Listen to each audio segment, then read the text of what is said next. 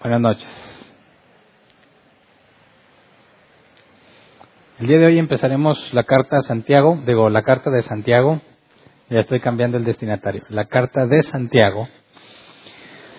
Y como cada vez que empezamos a analizar una carta vemos los datos en cuanto al autor, fecha, contexto y objetivo, vamos a ver brevemente el contexto de esta carta Así que antes de leer el pasaje inicial, que ya está en el proyector, pero antes de entrar ahí, quisiera que consideráramos los datos que nos sirven de contexto para asegurarnos que lo que estamos leyendo y lo que estamos interpretando no se despega ni se desvía de lo que el autor en su contexto quiso comunicar. Así que el autor de la carta de Santiago, pues es Santiago, ¿verdad? Este, esta carta recibe el nombre de su autor. Aquí hay una pregunta que es interesante porque tendríamos que preguntar cuál Santiago. No nos da más información. Si tú lees el versículo 1 dice Santiago, ¿verdad? Nada más. No nos da apellidos, no nos da hijo de quién, no nos dice nada más. Así que para poder determinar quién es el autor, ¿se acuerdan que cuando vimos cómo se estableció el canon del, del Nuevo Testamento, vimos que era importante eh, que las cartas fueran escritas por alguien que fuese de autoridad en la iglesia primitiva, un apóstol o alguien cercano a un apóstol, como el caso de Marcos, como el caso de Lucas, de manera que lo que está escrito provenga de la autoría de un apóstol. En este caso, cuando nos habla de Santiago, tendríamos que determinar qué Santiago es para poder entender por qué, es, por qué fue integrada en el canon bíblico, por qué es parte del Nuevo Testamento. No puede ser simplemente cualquier Santiago, ¿verdad? Entonces, lo primero que tenemos que notar es que el nombre de Santiago Jaime, Diego, Jacobo y Yago, o sea, Y-A-G-O, Yago, nunca había oído ese nombre, pero aparece en la lista de los nombres que son equivalentes a lo que el griego dice. Vamos a, por ejemplo, Santiago 1.1, cuando dice Santiago, la palabra griega es eh, Jacobos, que se traduce como Jacobo. Entonces, Santiago es lo mismo que Jacobo, lo mismo que Jaime. Pero se le puso el nombre Santiago y estuve investigando qué tiene que ver Jacobo con Santiago. Y resulta que eh, del latín Sanctus Jacobus, que significa Santo Jacobo, del latín Sanctus Jacobus fue evolucionando hasta que se le abrevió y se convirtió en una sola palabra y dice Sant Yago. Yago es una, una forma de traducir el nombre Jacobo. Entonces, hablar del santo Yago, o, o Yago el santo, era Sant Yago, que llegó a conocerse o fue derivando hasta lo que conocemos como Santiago. Por eso es que aparece la carta de Santiago, pero en realidad lo correcto sería la carta de Jacobo. Porque sabiendo que, el nombre Jacobo es el que, bueno, si, que el autor es Jacobo, ya nos da, o sea, ya nos permite o nos da la oportunidad de investigar qué Jacobo era. Y en el Nuevo Testamento tenemos cuatro Jacobos. Así que tendríamos que identificar, cuál de estos Jacobos es. Así que veamos brevemente Mateo 10.3, donde se nos menciona Jacobo, hijo de Alfeo, y está nombrando a los apóstoles. Jacobo, hijo de Alfeo, o se le conoce como Jacobo el Menor.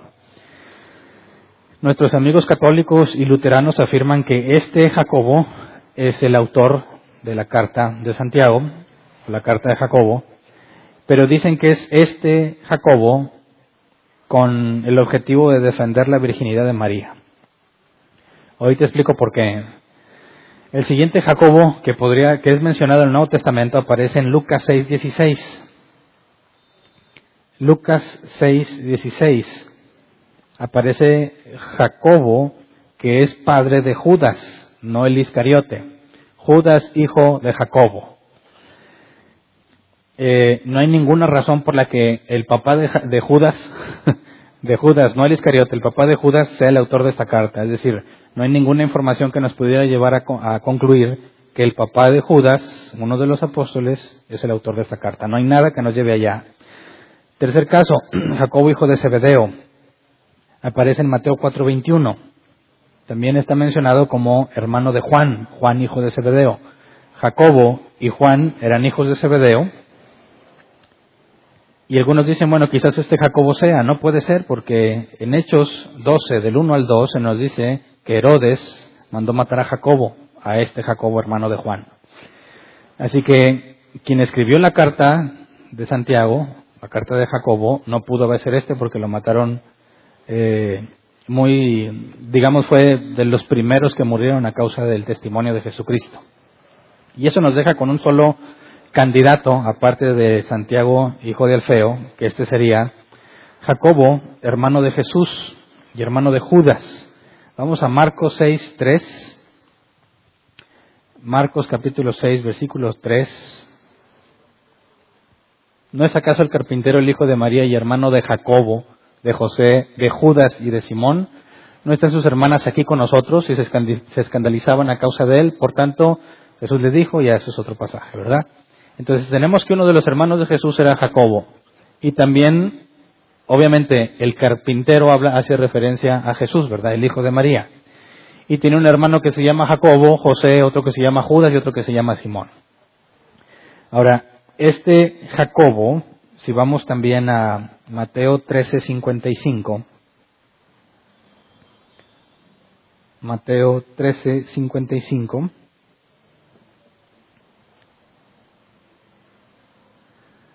Nos dice otra vez, no se llama madre, eh, su, eh, su, madre María y no son sus hermanos Jacobo, José, Simón y Judas.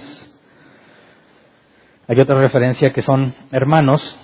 Y si tú lees Judas 1.1, vamos a Judas 1.1, porque Judas, cuando lleguemos a la carta esta de Judas, vamos a enfrentarnos al mismo problema. ¿Cuál Judas?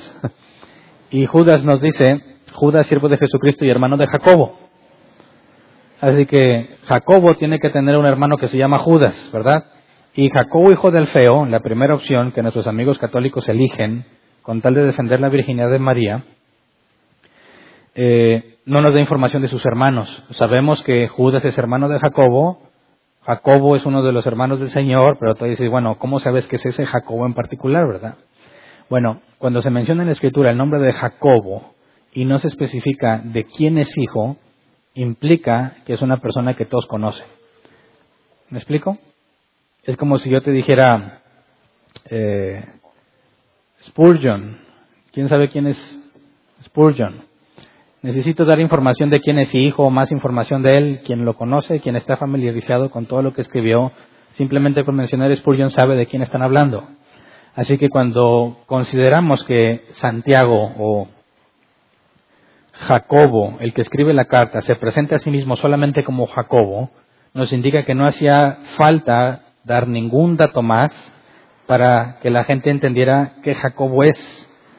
Así que tenemos dos posibles candidatos. Nuestros amigos católicos insisten en que es el primero, Jacobo hijo de Alfeo, porque si fuese hermano de Jesús, eso implicaría que María no era virgen. ¿Verdad?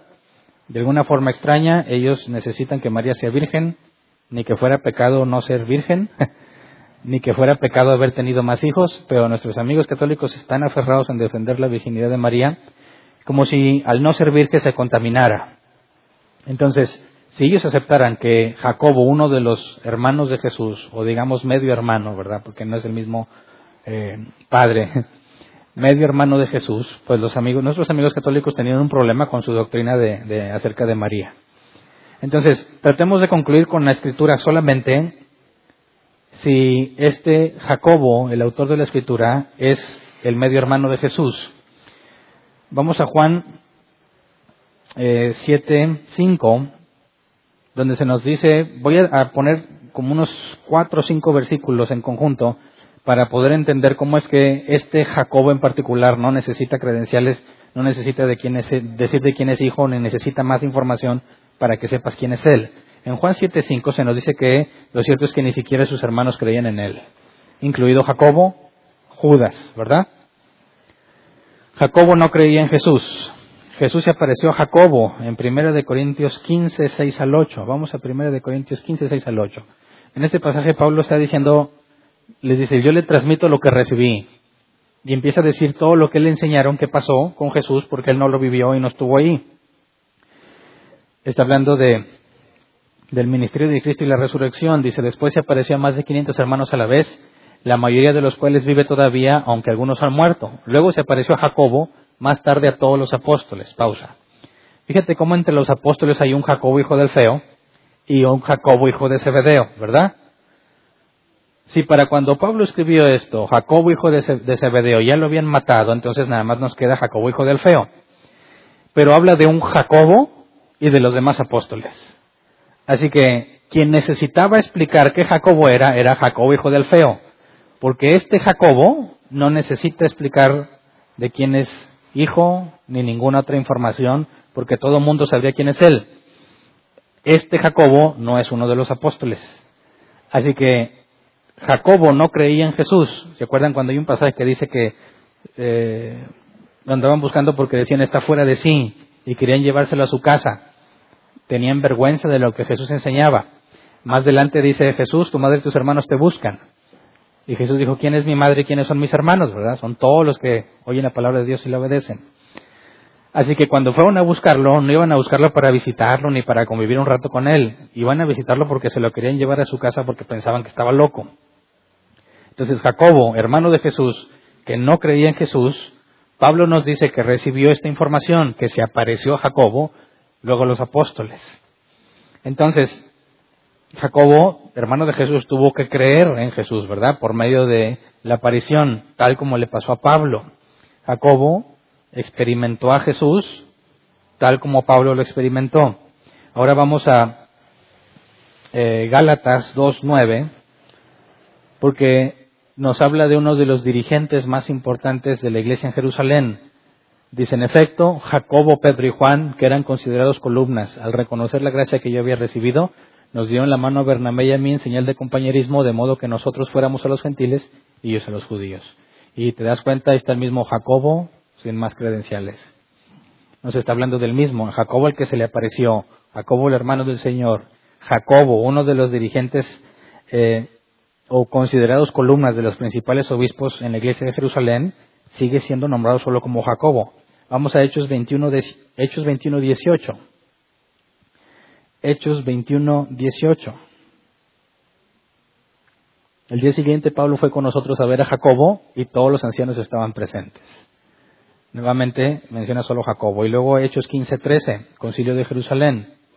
Jacobo es uno de los que toma la palabra, es uno de los que por medio de una exégesis bíblica convence o ayuda a que toda la iglesia entienda que el Evangelio también era para los gentiles. Dice, cuando terminaron, Jacobo tomó la palabra y dijo, hermanos, escúchenme. Y luego sigue hablando. Así que vemos que este Jacobo, el que se presenta solo como Jacobo, no es apóstol.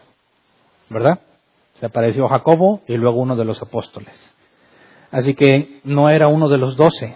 Por consecuencia, no puede ser Jacobo hijo del feo. No puede ser Jacobo hijo del feo, porque Jacobo, solo con el nombre Jacobo, está mencionado como alguien aparte de los apóstoles. Entonces, este Jacobo se convirtió en alguien importante en la iglesia. Bueno, pienso que también era en forma, en cierta forma comprensible, ¿no? Tienes a uno de los medios hermanos de Jesús que no cree en Jesús, pero luego dice que se, se le aparece Jesús y ahora hay un cambio radical en él. ¿Quién mejor para transmitir las cosas que Jesús enseñó que uno de los que vivieron 30 años con Jesús, ¿verdad? O no sé exactamente cuántos. No tenemos información de que Jacobo ya estaba en el ministerio de los últimos tres años de Cristo, pero lo conoce con anterioridad, a profundidad. Su hermano convivió con él desde que, no sé, desde que Jacobo nació, no sé cuál es la diferencia de edad entre Jesús y Jacobo, pero fue alguien que vivió con él. Entonces, sería muy improbable que Jacobo, hijo del feo, sea el autor de la carta de Santiago porque se presenta a sí mismo solamente como Jacobo, como Santiago. Así que por el análisis bíblico, lo más probable, de hecho, casi sin lugar a dudas, es que es el hermano de Jesús. Entonces lo que está escribiendo tiene relevancia porque no necesariamente estuvo en el ministerio terrenal de Cristo en sus últimos tres años, pero es alguien que conoce a Jesús íntimamente. Entonces, por esa razón también no sería necesario decir de cuál Jacobo me habla, simplemente decir de Jacobo el hermano de Jesús ya tiene relevancia suficiente. Entonces, estableciendo quién es el, autor, tenemos un registro del historiador Josefos ¿Se acuerdan que hemos hablado de Josefo? Historiador judío, romano, ciudadano romano, que escribió, fue contemporáneo a lo que sucedió en Jesús y más adelante, y él escribió que uno de los principales obispos de Jerusalén le apodaban Jacobo el Justo y murió en el 62 después de Cristo. De manera que es seguramente este mismo Jacobo, dirigente de la iglesia. Sí, Jacobo participó en el concilio de Jerusalén, como lo vimos en Hechos 15. El concilio fue en el 50 después de Cristo. Entonces, ya que en la carta de Santiago no hay ninguna mención al concilio, es una carta que vamos a ver en el capítulo 1, dice que va, en el capítulo 1, versículo 1 y 2, va a los dispersados, eh, de, a los hebreos o los judíos dispersados. Si es una carta que va a extender hacia los judíos dispersos y no les habla de lo que acordaron en el concilio de Jerusalén, considerando que el concilio ya había pasado, no tiene sentido que les mande un mensaje y no refuerce lo que decidió el concilio. Así que la gran mayoría de los que yo pude leer, eh, que son expertos en este tema, concuerdan en que esta carta fue escrita antes del concilio de Jerusalén antes del 50. Entonces la sitúan entre el 44 y el 49. Es, es una fecha muy, un rango amplio, ¿verdad? Entre el 44 y el 49, antes del concilio. Y eso la convertiría en una de las cartas más viejas del Nuevo Testamento. Es decir, de las primeras que se escribieron y se archivaron como información importante. En cuanto al contexto, pues son, los destinatarios son los judíos dispersos, pero no nos dice por qué están dispersos, por qué se fueron. Si consideramos que en, Hechos 8.1 nos habla de que a causa de lo que hicieron con Esteban, de que lo mataron, se desató una persecución donde Saulo era un, tenía un papel importante en perseguir a los cristianos, sabemos que después de que mataron a Esteban, muchos judíos huyeron de Jerusalén y se empezaron a dispersar. Estos son los posibles destinatarios, los que se dispersaron a causa de la muerte de Esteban. O en Hechos 12, del 1 al 2, nos habla de que mataron a Jacobo porque Herodes empezó a encarcelar a varios en la iglesia. El fin de matarlos fue cuando también encarcelaron a Pedro, pero Dios mandó un ángel para liberar a Pedro. Entonces, estas es antes del concilio de Jerusalén. Cualquiera de estas dos ocasiones, la persecución de Herodes a los cristianos o la persecución que se generó por parte de los judíos a los cristianos con la muerte de Esteban, serían las posibles causas por las cuales se dispersaron. Así que les está hablando a ellos son puros judíos y, la carta en su contexto habla desde un contexto judío. Cita más de 40 veces el Antiguo Testamento. No es un pasaje claro y directo, pero menciona cosas que se han dicho en el Antiguo Testamento. Así que cuando habla eh, con respecto al Antiguo Testamento no explica profundidad porque sabe que sus lectores lo entienden a la perfección. Y el objetivo de la carta es simplemente enfocarse en la vida práctica del cristiano. Esta carta se parece al libro de Proverbios porque son una serie de frases, a veces independientes entre sí, que comunican una verdad. Entonces, si tú tratas de leerlo como las cartas de Pablo, la carta a los hebreos, donde va desglosando poco a poco un tema y luego llega a conclusiones y hace eso, Santiago no lo hace. brinca de un tema a otro, brinca de un tema a otro constantemente, porque está dando muchísimos ejemplos de cómo poner en práctica lo que han aprendido en el Evangelio y lo que Jesús enseñó en cuanto a la ley, amar a Dios y amar a tu prójimo. Entonces, con ese contexto sabemos que cuando les está hablando a ellos, está explicándoles en el contexto judío lo que está pasando y no necesariamente está hablando con gentiles, ¿verdad? si es antes del concilio, todavía no se decidía ni estaba bien estipulado que los gentiles también alcanzaban el Evangelio, ¿verdad? Sabemos que eso fue hasta Hechos 15. Entonces empecemos a analizar el pasaje inicial, vamos a Santiago 1.22, que es el que vamos a tomar como referencia.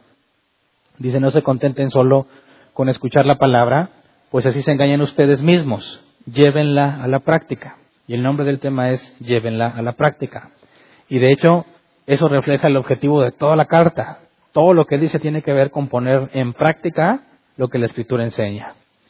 Y cuando digo escritura, obviamente no hace referencia al Nuevo Testamento porque todavía no estaba tiene que ver con la aplicación de la ley, no específicamente en los rituales, sino en la esencia de la ley de la cual Jesús habló, diciendo que los fariseos y los maestros de la ley no habían podido entenderla, que diezmaban la mente y el comino, pero no hacían misericordia. La esencia de la ley, como Jesús lo resumió, amar a Dios y a tu prójimo, la vamos a encontrar aquí aplicada, lo que identifica a un verdadero creyente. Entonces leamos Santiago 1 del 1 al 4 para empezar a ver cómo aplica la escritura en estos temas. Santiago 1 del 1 al 4 dice, Santiago, siervo de Dios y del Señor Jesucristo, a las doce tribus que se hallan dispersas por el mundo, saludos. Pausa. Siendo hermano de Jesús, no se presenta como hermano, ¿verdad? No dijo siervo de mi carnal. No dice yo soy el hermano de Jesús.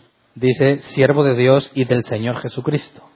Así que a pesar de que su hermano le lo reconoce como Señor, esto demuestra que Jacobo entendía la doble naturaleza de Cristo, su naturaleza humana y su naturaleza divina. Reconocía que había sido su hermano, vivió con él, pero reconocía que era mucho mayor a él. Así que estos pasajes nos demuestran que Santiago reconoce la deidad de Cristo como alguien superior a él, ¿verdad? Versículo 2, hermanos míos, considérense muy dichosos cuando tengan que enfrentarse con diversas pruebas, pues ya saben que la prueba de su fe produce constancia, y la constancia debe llevar a feliz término la obra para que sean perfectos e íntegros sin que les falte nada. Y lo primero tiene que ver con la prueba. Y esta palabra es, es interesante porque más adelante la va a usar en sentido negativo. Cuando dice, hermanos míos, considérense muy dichosos cuando tengan que enfrentarse con diversas pruebas. Esto hace una referencia a lo que Jesús enseñó. Vamos a Mateo 5, 11 y 12. Mateo 5, 11 y 12. Dice, dichosos serán ustedes cuando por mi causa la gente los insulte, los persiga y levante contra ustedes toda clase de calumnias. Alégrense y llénense de júbilo porque les espera una gran recompensa en el cielo. Así también persiguieron a los profetas que los precedieron a ustedes.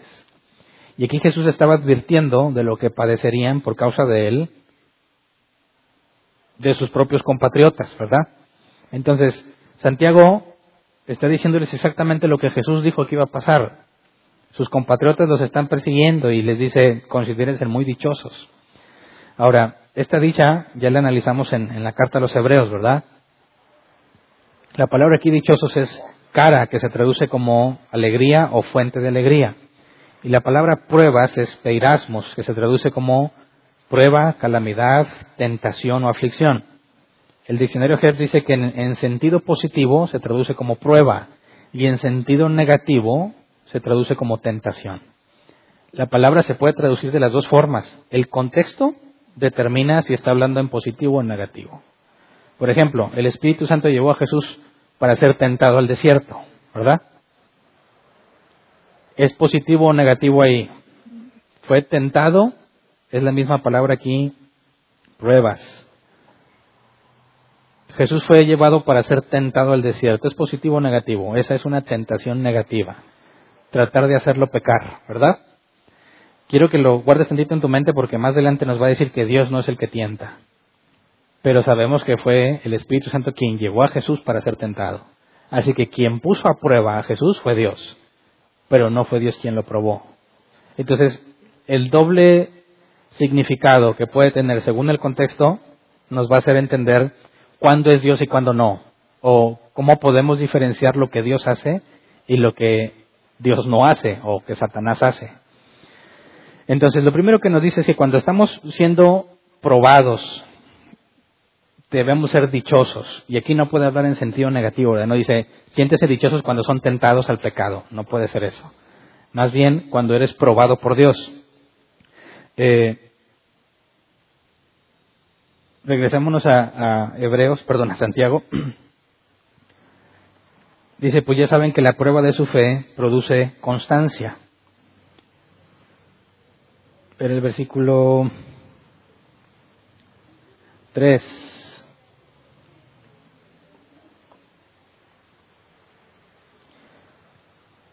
pues ya saben que la prueba de su fe produce constancia. La Reina Valera 60 dice, sabiendo que la prueba de vuestra fe produce paciencia. La palabra paciencia la vimos también en Hebreos, upomoné, que tiene que ver con resistir debajo de, esperar con paciencia. Entonces, la prueba que dice aquí, ya saben que la prueba de su fe produce paciencia. Aquí la palabra prueba es doquimión, que se traduce como aquello que es aprobado después de ser puesto a prueba. Entonces, cuando se encuentran, te encuentras en aflicciones, en situaciones difíciles, dicen, bueno, eso genera una prueba, te, te hace ser aprobado porque fuiste a prueba y produce paciencia, te enseña a resistir. En pocas palabras, lo dice lo mismo que el autor de los Hebreos. Dios los tiene así, dijo el autor de los Hebreos, Dios los tiene pasando esas situaciones por su disciplina, para transformarlos, para hacerte cada vez más a la imagen de Jesús. Entonces, cuando pasamos por pruebas, Dios nos está enseñando a soportar, nos está enseñando a resistir. Si no pasas por pruebas, no vas a poder resistir. Y lo que dice el versículo 4, jamás lo podrías cumplir. Dice el versículo 4, y la constancia debe llevar a feliz término la obra para que sean perfectos e íntegros sin que les falte nada. Esta constancia es la misma paciencia, upomone. Entonces, para que tú puedas resistir hasta el día en que seas perfecto, es decir, el día en que resucites. Para que puedas resistir hasta ese día, tienes que pasar pruebas. Cuando Dios te permite pasar pruebas y dificultades, lo está haciendo para que llegues a ese día. Aquel cristiano que rechaza la prueba o reniega de la prueba, no entiende que es lo, justamente lo que necesita para que pueda soportar. Imagínate que quieres correr un 5K y dices, pero no voy a entrenar porque se me agotan las energías, mejor ese día descargo todo mi potencial. Pues parece lógico, pero no es, ¿verdad? Porque a menos que tengas un hábito y tu cuerpo resista el correr, no una vez, muchas veces 5 kilómetros para poder tener un buen desempeño en esa carrera de 5K, a menos que te esfuerces y sudes y prepares tu cuerpo y aligeres tu peso y todo lo que tienes que hacer para que lo puedas resistir, a menos que hagas eso jamás vas a poder sobrevivirlo. Yo conocí un amigo que eh, él en su contexto católico hay un maratón de la rosa, algo así, ¿verdad? Se llama, no me acuerdo, que aquí hacen, que se hace por Sierra Morones Priete, Constitución, corren hacia la Basílica, no me acuerdo cómo se llamaba. Y bueno, él nunca hacía ejercicio, pero no podía perderse ese, esa carrera. Y yo me acuerdo que estando en el trabajo él pedía permiso y se iba. Y el día siguiente se reportaba enfermo y hospitalizado. Y duraba como tres, cuatro días que no iba al trabajo porque había quedado muy mal. Terminó la carrera, pero había quedado en pésimas condiciones. Entonces, lo que nos dice aquí el, autor es que para que nosotros podamos llegar el día en que resucitemos y seamos hechos a la imagen de Cristo, tienes que aprender a soportar. Y para que Dios te enseñe a soportar, te pone las pruebas. ¿Me explico? Así que eres dichoso cuando pasas las pruebas, cuando estás en la prueba, porque Dios te está enseñando a resistir para llegar a ese día. No es una señal necesariamente de pecado. Aún si te estuviera disciplinando por pecado, es una buena noticia que te esté probando para que puedas soportar. Digamos que Dios está haciendo lo que le toca para que puedas llegar ese día, para que soportes todo lo que implica la vida cristiana y puedes ver ese día con tus propios ojos. Luego dice el versículo 5, si a alguno de ustedes le falta sabiduría, pídasela a Dios y Él se la dará. Y aquí tengo una pregunta, ¿qué tiene que ver la sabiduría con el soportar, verdad? Si a alguno de ustedes le falta sabiduría, pídesela a Dios. Y Él se la dará, pues Dios da a todos generosamente sin menospreciar a nadie. Entonces, ¿cuál es la relación entre la constancia, que en griego es la resistencia, la paciencia? ¿Qué relación tiene eso con la sabiduría? Te dice, dichoso eres en las pruebas, porque eso te enseña a soportar. Y si te falta sabiduría, pídesela a Dios. ¿Qué tiene que ver la sabiduría con soportar? ¿Se requiere sabiduría para soportar o no? ¿Qué es la sabiduría? Para empezar, la palabra griega es Sofía o Sofía. Y hay muchísimas explicaciones de lo que es conocimiento aplicado, conocimiento puesto en práctica, la habilidad de resolver cosas por medio del conocimiento que adquiriste, pero a mí me gusta mucho la que explican como conocimiento aplicado. Tú puedes tener mucho conocimiento y no ser sabio. Eres sabio cuando el conocimiento que tienes lo aplicas. Y tenemos el caso de Salomón, cuando tenía que decidir cuál de las dos prostitutas es la que había matado a su bebé y cuál era la mamá del bebé que tenían ahí. Asumo que todos conocen esa historia. Salomón decide, bueno, pues corten el bebé a la mitad. Y la mamá falsa dice, sí, pártelo, es lo justo. La verdadera madre dice, no lo partes, mejor dáselo a ella. Y Salomón detecta quién es la verdadera madre, la que ama a su hijo de tal manera que no le importa perderlo, pero que siga vivo. Y todos se asombraban de la sabiduría de Salomón. Entonces, el conocimiento que Dios le dio a Salomón, al momento de aplicarlo se convierte en sabiduría. ¿Cómo entendemos entonces a un cristiano cuando el, autor nos dice tienes que llevar a la práctica la palabra? ¿Qué es lo que necesitas entonces? Sabiduría. ¿Me explico? La falta de sabiduría te hace renegar en la prueba, ya que no lo llevas a la práctica. La resistencia, el soportar lo que estás pasando, que a veces no sufrimos nada, a veces está muy bien lo que estamos viviendo, a veces no.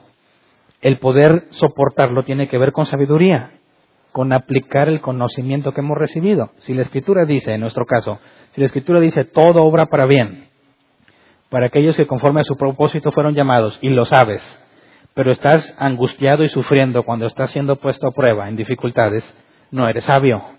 Tienes el conocimiento, pero no lo aplicas. ¿Me explico? ¿De qué te sirve? Como yo he visto videos donde hay personas que te apantallan bien feo diciendo, a ver, dime un pasaje de la escritura y yo te digo qué dice. Ahí te va a ver Job 3.4 y lo dice.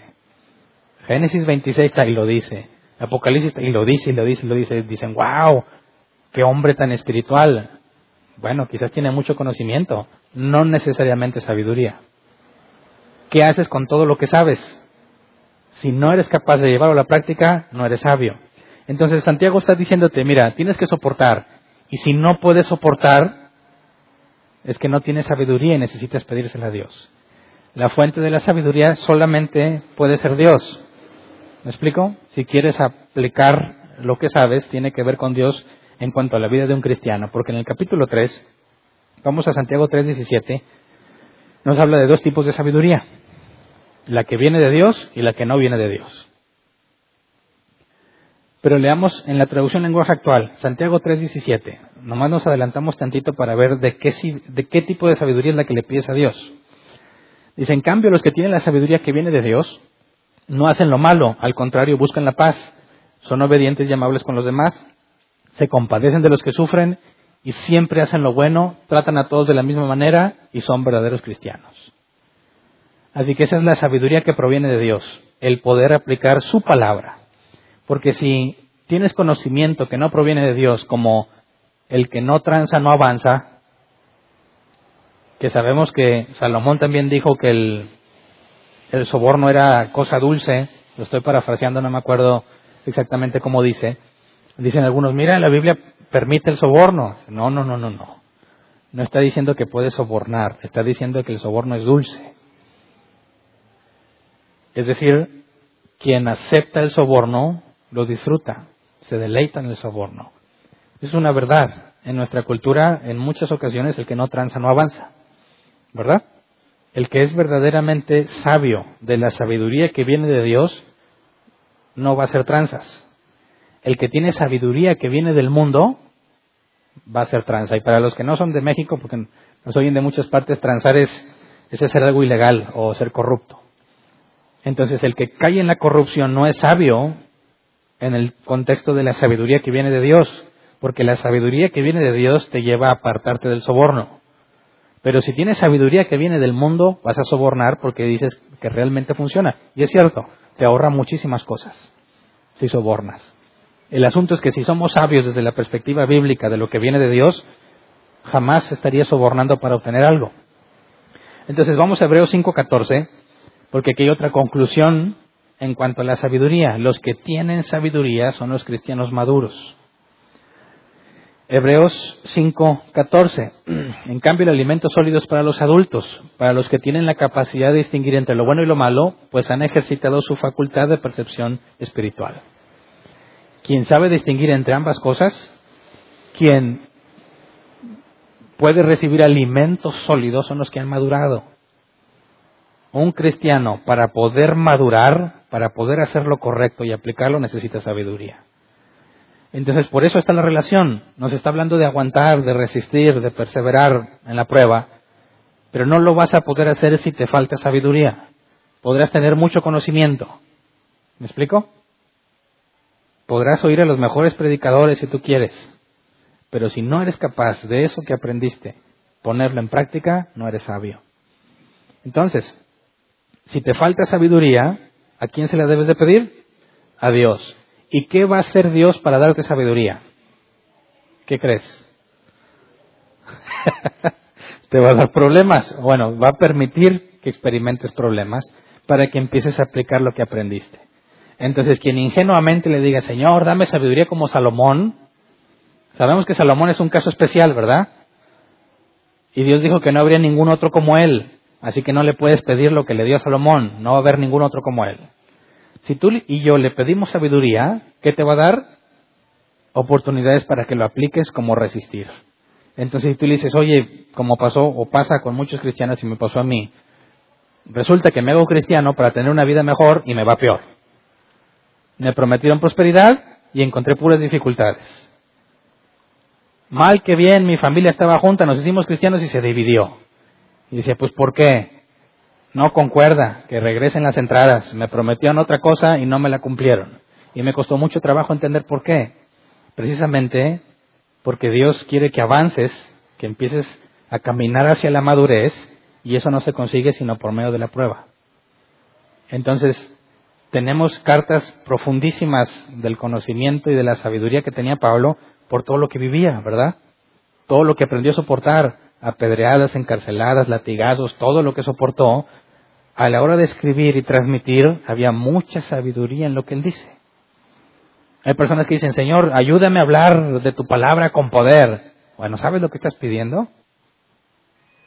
Estás pidiendo muchas dificultades para tu vida, para que aprendas a aplicar la escritura, veas los resultados, a veces buenos y a veces malos, y entonces te sepas transmitir lo que dice una porción quizás de la escritura, o que sepas decir, esta escritura se aplica así, ya lo viví, no hagas esto porque yo lo hice y no me funcionó, o haz esto porque resulta bien.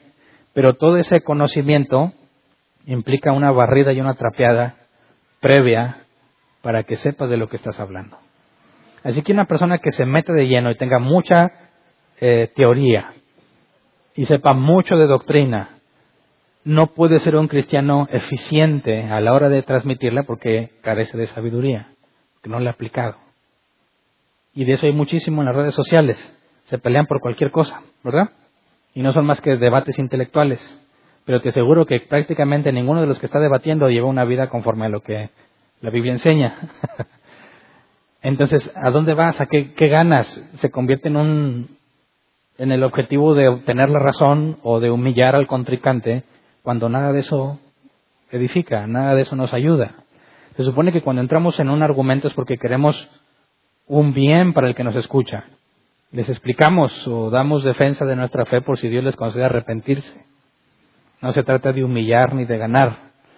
Se trata de ser motivado por el amor, pero nunca lo vas a hacer si nos falta sabiduría. Entonces se la tenemos que pedir a Dios, ¿verdad? Regresémonos a Santiago. Vimos versículo 4, vamos a versículo...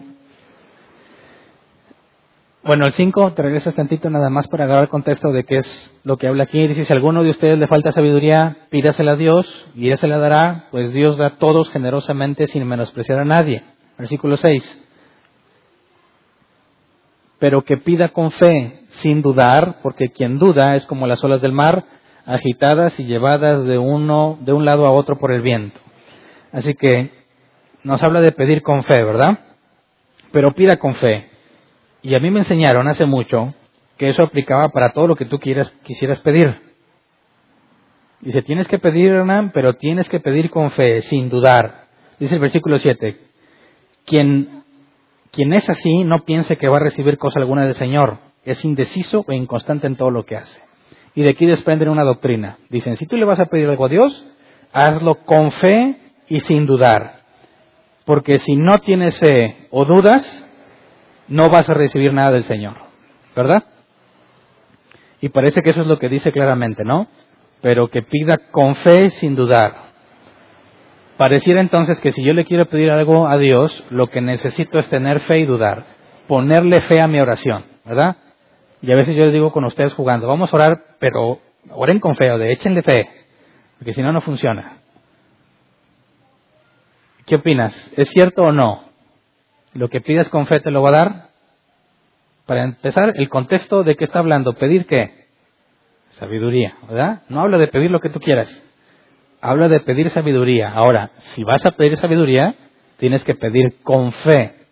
Eso significa entonces que yo digo, Dios, dame sabiduría y te lo pido con mucha fe. O sea, yo le agrego la fe a mi oración. ¿Qué pasa si no le eché suficiente fe? O es más, ¿cómo le pongo fe? Ya hemos hablado de la fe, ¿verdad? Pistis, aquí es pistis, ser persuadido por Dios. De manera que tú no puedes generar la fe. Es Dios quien te la da. Entonces, si tú quieres orar y ponerle fe, estás incapacitado para hacerlo, porque es Dios quien le da la fe. Y además, cuando dice pida con fe, vamos al original, porque la palabra con está mal traducida. La palabra con es el griego en, que se traduce como en, dentro de o entre. El diccionario Helps nos dice que se traduce como en, condición en la cual algo opera desde adentro. Así que no es de que le pongas algo a tu oración, sino que ores desde la fe, dentro de la fe. Oro a Dios pidiéndole sabiduría porque sé que eso es lo que Él quiere, que ponga en práctica lo que Él dijo. Así que estoy confiando en lo que Jesús dijo. Lo que pidiéramos conforme a su voluntad, no será hecho. Confío en Dios y por eso le pido sabiduría. No se trata de que yo le pida algo, le agregue fe para que Dios me la cumpla. Es al revés. Ya que tengo fe en Dios, confío en Él, soy persuadido por Él, de que Él quiere que haga lo bueno, pero necesito sabiduría para poder hacerlo, entonces con toda confianza le digo, Dios, dame sabiduría porque estoy confiando en que como lo que pido es según su voluntad, me lo va a dar. ¿Verdad? Entonces, toda la doctrina de la esta fe que mueve montañas, que dicen que lo único que tienes que hacer es creerlo, es muy fácil echarla por tierra simplemente considerando el contexto. El contexto lo limita la sabiduría. Luego analizas el original y no te dice que le pongas fe o que lo hagas con fe, sino desde la fe que tienes de la confianza que ya tienes en Dios. Así que no trates de pedirle a Dios cosas diciendo, Señor, yo tengo fe en que me lo vas a dar, como si eso fuese lo que obligara a Dios a dártelo. Más bien, el simple hecho de decir, Dios, dame sabiduría, implica que ya tienes fe. Y no hay nada que agregarle, no hay nada que ponerle para que se cumpla. Si es conforme a su voluntad, será hecho. Entonces, cuando dice que sin dudar, quisiera que analizamos la palabra dudar, es diacrinó, se traduce como juzgar distinguir entre lo auténtico y lo falso. ¿Por qué sería eso malo? Pero que pida con fe sin dudar, sin juzgar, sin distinguir. Algunos piensan que hace referencia a la fe ciega. Simplemente créelo, no te pongas a investigar. No, la palabra diacrinó también tiene dos traducciones dependiendo del sentido. En sentido positivo, algo bueno, diacrinó es investigar a fondo, según el diccionario Helps un razonamiento profundo.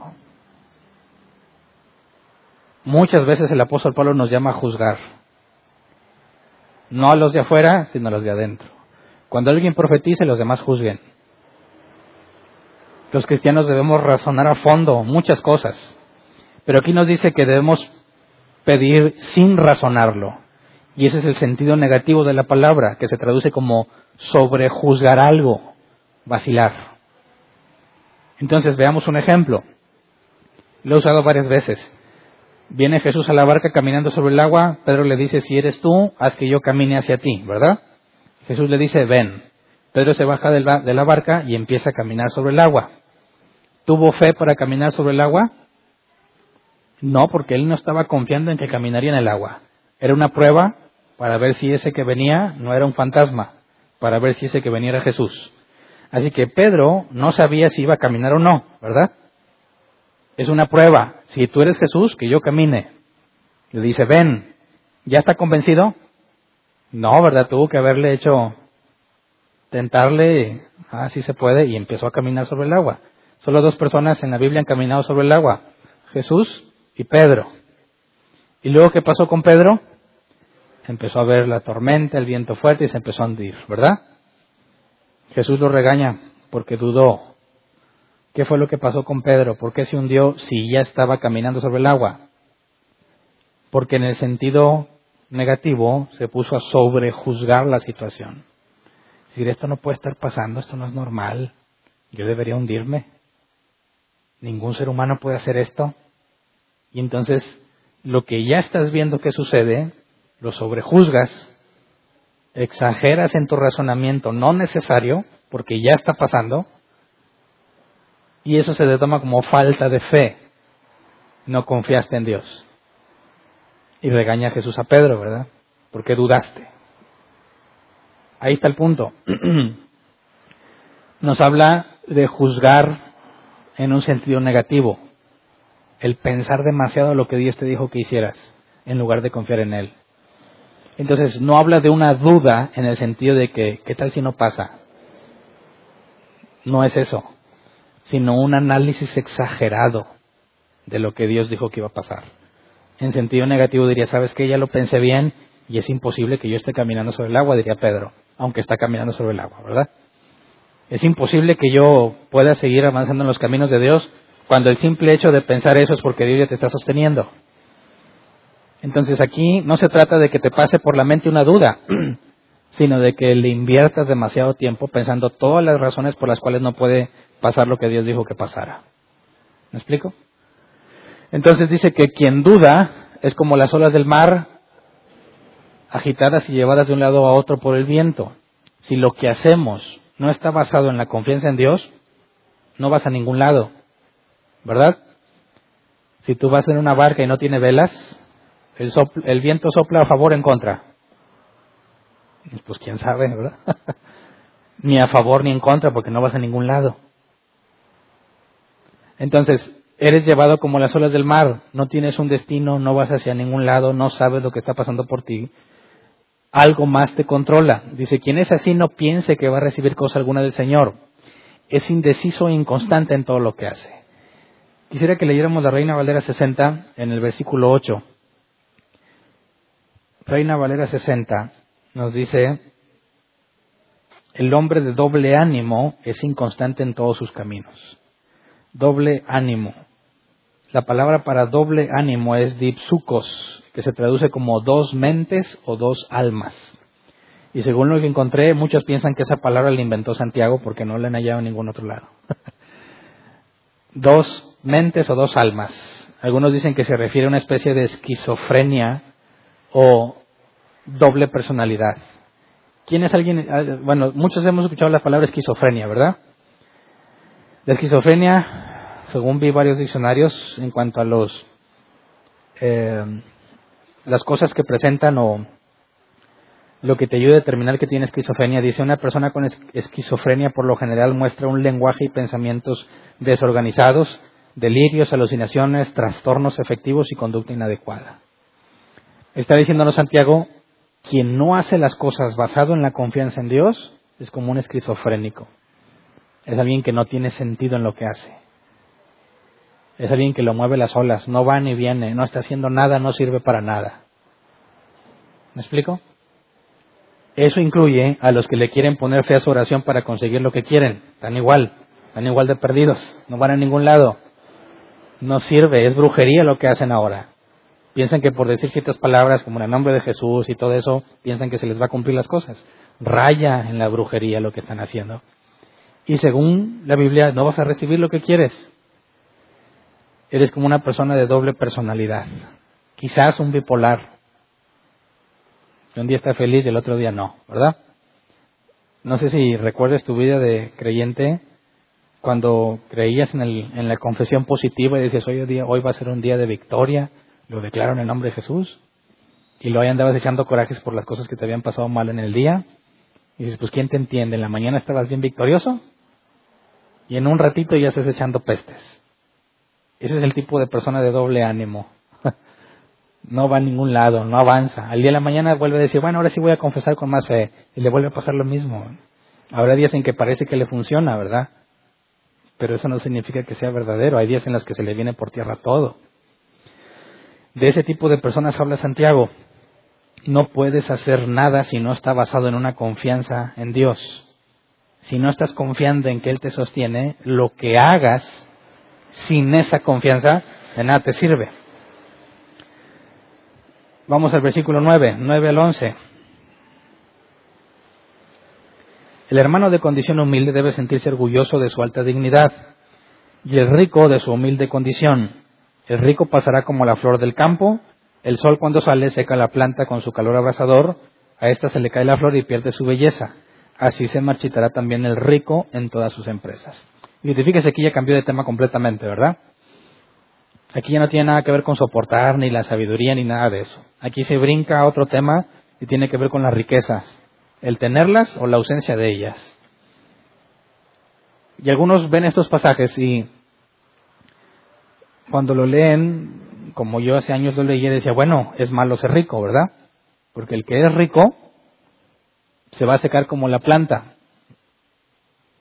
El rico pasará como la flor del campo, se marchitará en todas sus empresas. Dice, no, pues ser rico es del diablo. Y yo he conocido congregaciones en las que ni se te ocurra que te vaya bien porque no te la vas a acabar de pecador. Me van a decir que hiciste un pacto con Satanás. Entonces, si andabas pobre y de repente te dan un buen aumento de, sueldo o conseguiste un mejor trabajo y te empieza a ir bien, luego, luego empiezan de que, uy, este ya pacto con el diablo, porque ser rico es malo. Bueno, no puede ser. Sabemos que la riqueza en sí misma no es el pecado, sino lo que haces con ella, ¿verdad?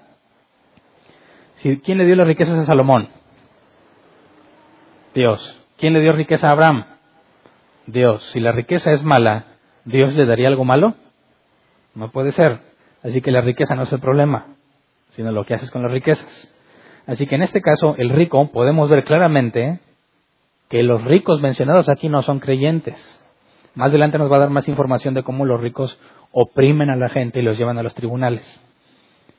Hasta ahorita lo que nos dice que no, el rico pasará como la flor del campo ninguna de sus empresas prosperará. En el contexto judío, el que te vaya bien significaba que estabas bendecido. Si te iba mal, se supone que estás bajo maldición. Y hoy en día hay muchos cristianos que quieren hacer lo mismo. Piensan que porque tienen les va bien y porque no tienen les va mal. Aquí lo que dice es directo. El que es de condición humilde, o sea, el que no tiene, debe sentirse orgulloso de su alta dignidad. No tengo dinero, pero soy hijo de Dios. Mis riquezas no son de este mundo, sino del venidero. Este mundo se va a acabar, con todas sus riquezas pasará. Jesús dijo, no procuren hacerse ricos aquí, ¿verdad? Sino allá, donde la polilla no carcome ni el ladrón roba. Entonces, está tratando de contrarrestar la ideología judía de que si estás pobre significa que estás mal a los ojos de Dios. Dice, no, si estás pobre, no te avergüences ser pobre, sino enorgullézate en que Dios te llamó y que hay una promesa para la vida eterna. Y al que es rico, sea, dice que el que es rico de su humilde condición. ¿Se enorgullecerá el rico de su humilde condición? No, sobre todo porque aquí dice que el rico pasará como la flor del campo, se le va a ir mal. Este rico no puede ser creyente. No lo puedo demostrar ahorita con lo que hemos leído, pero lo vamos a ver más adelante. Regresaré a este pasaje más adelante, donde habla de los ricos de, como gente opresora, que no pueden ser creyentes.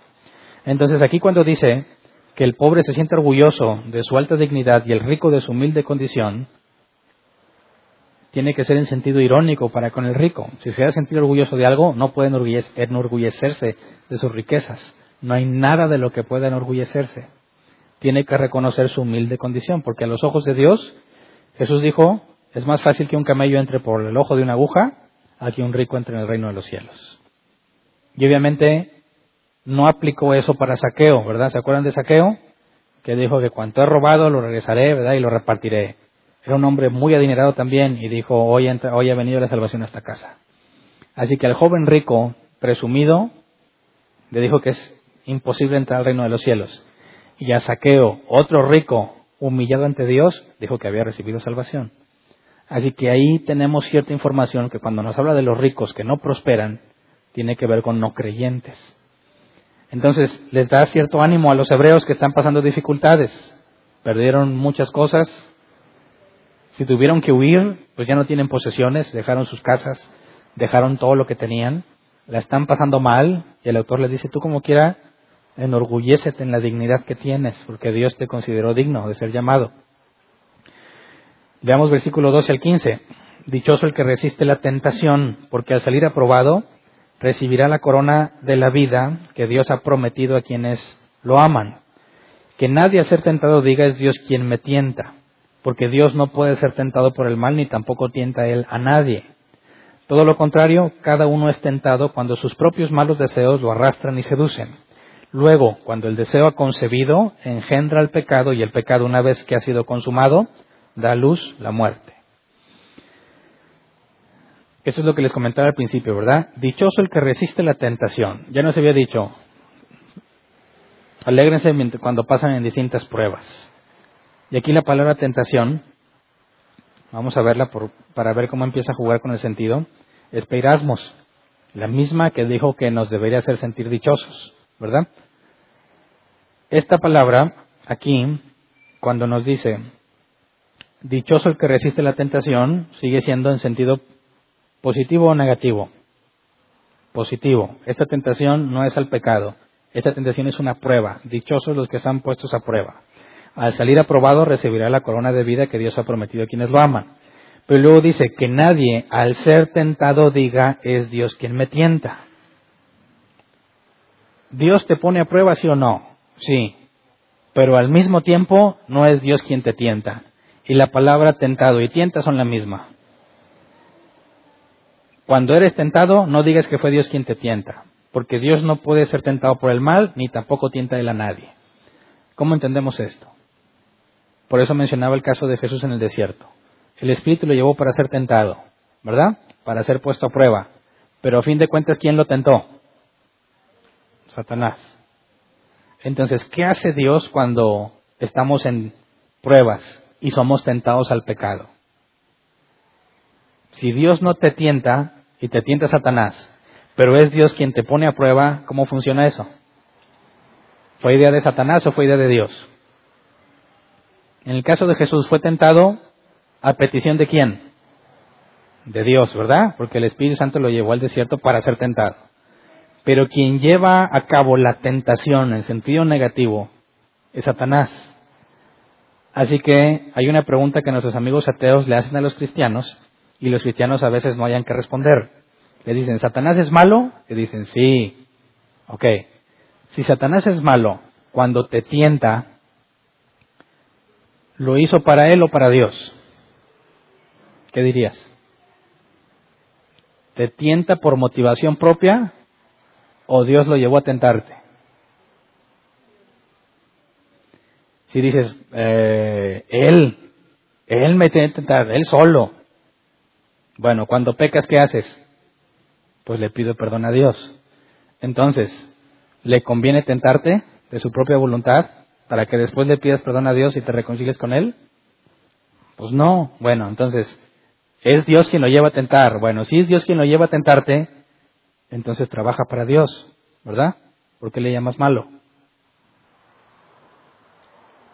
¿Me explico? Cualquiera de los dos caminos que escojas, te va a poner en problemas.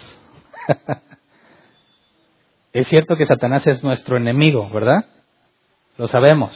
Pero también la escritura dice que no nos puede hacer nada a menos que Dios lo permita. Y si Dios te pone a prueba para, que te, para enseñarte a resistir, utiliza a Satanás para que te tiente. Pero la Biblia dice que en toda prueba nos dará la salida, ¿verdad? Y que todo obra para bien, para aquellos que conforme a su propósito fueron llamados. Entonces, ¿para quién trabaja Satanás a fin de cuentas? Para Dios. ¿Cómo? Es nuestro enemigo, nuestro, pero no de él. ¿Me explico? Aunque Satanás aborrezca a Dios, es siervo de Dios. La escritura lo dice claramente, Jesús fue puesto sobre todo principado, potestad y autoridad. Está por encima de Satanás y tienen que hacer la voluntad del Padre. ¿Me explico? Ah, entonces es culpa de Satanás que yo peque. No, sigamos leyendo. Versículo 14. Todo lo contrario. O sea, es Dios quien me tienta, dice el versículo 13, porque Dios no puede ser tentado por el mal ni tampoco tienta él a nadie. Todo lo contrario, cada uno es tentado cuando sus propios malos deseos lo arrastran y seducen. Luego, cuando el deseo ha concebido, engendra el pecado y el pecado, una vez que ha sido consumado, da luz la muerte. Entonces, ¿es culpa de Satanás que pequemos? No, porque Satanás no te obliga. Satanás te sugiere, te propone, ¿verdad? A fin de cuentas, pecas porque quieres. Pero Satanás no te va a proponer algo que no te interesa, ¿verdad? Porque aquí dice que somos tentados cuando sus propios malos deseos los arrastran y seducen. Así que no todos seremos tentados en la misma forma. Cada uno va a ser tentado según sus deseos. ¿Qué es lo que deseas?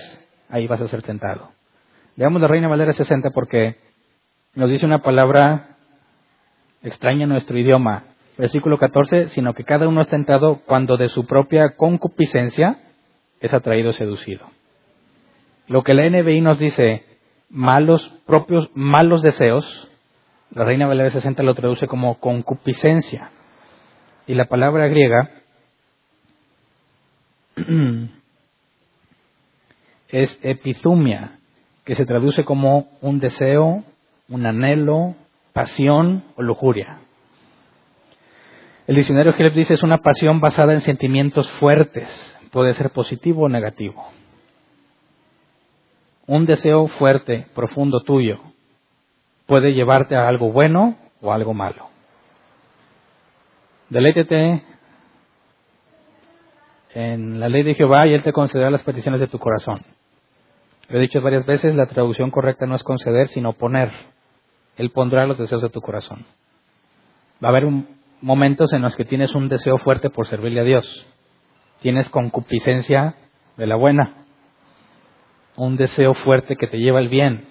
Pero si eres medio cleptómano y te gusta robar, cuando veas dinero ahí suelto, vas a tener un fuerte deseo de agarrarlo. Concupiscencia negativa. La, la, la, ya me revolví. ¿La concupiscencia es pecado? Pregunto. ¿Sí o no? ¿La concupiscencia es pecado?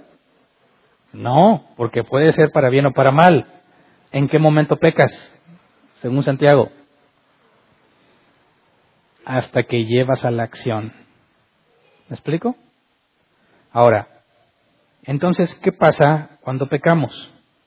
Dios te pone a prueba, ¿verdad? Pero Dios sabe si vas a pecar o no, o no sabe. Ya sabe. Entonces, Dios pone a prueba no para saber lo que va a pasar, sino para que tú sepas cómo andas, ¿verdad? Entonces, permite que Satanás te ofrezca algo que tú quieres mucho. Y como lo quieres mucho, ahí es donde decimos, me, te ves tentado a hacerlo.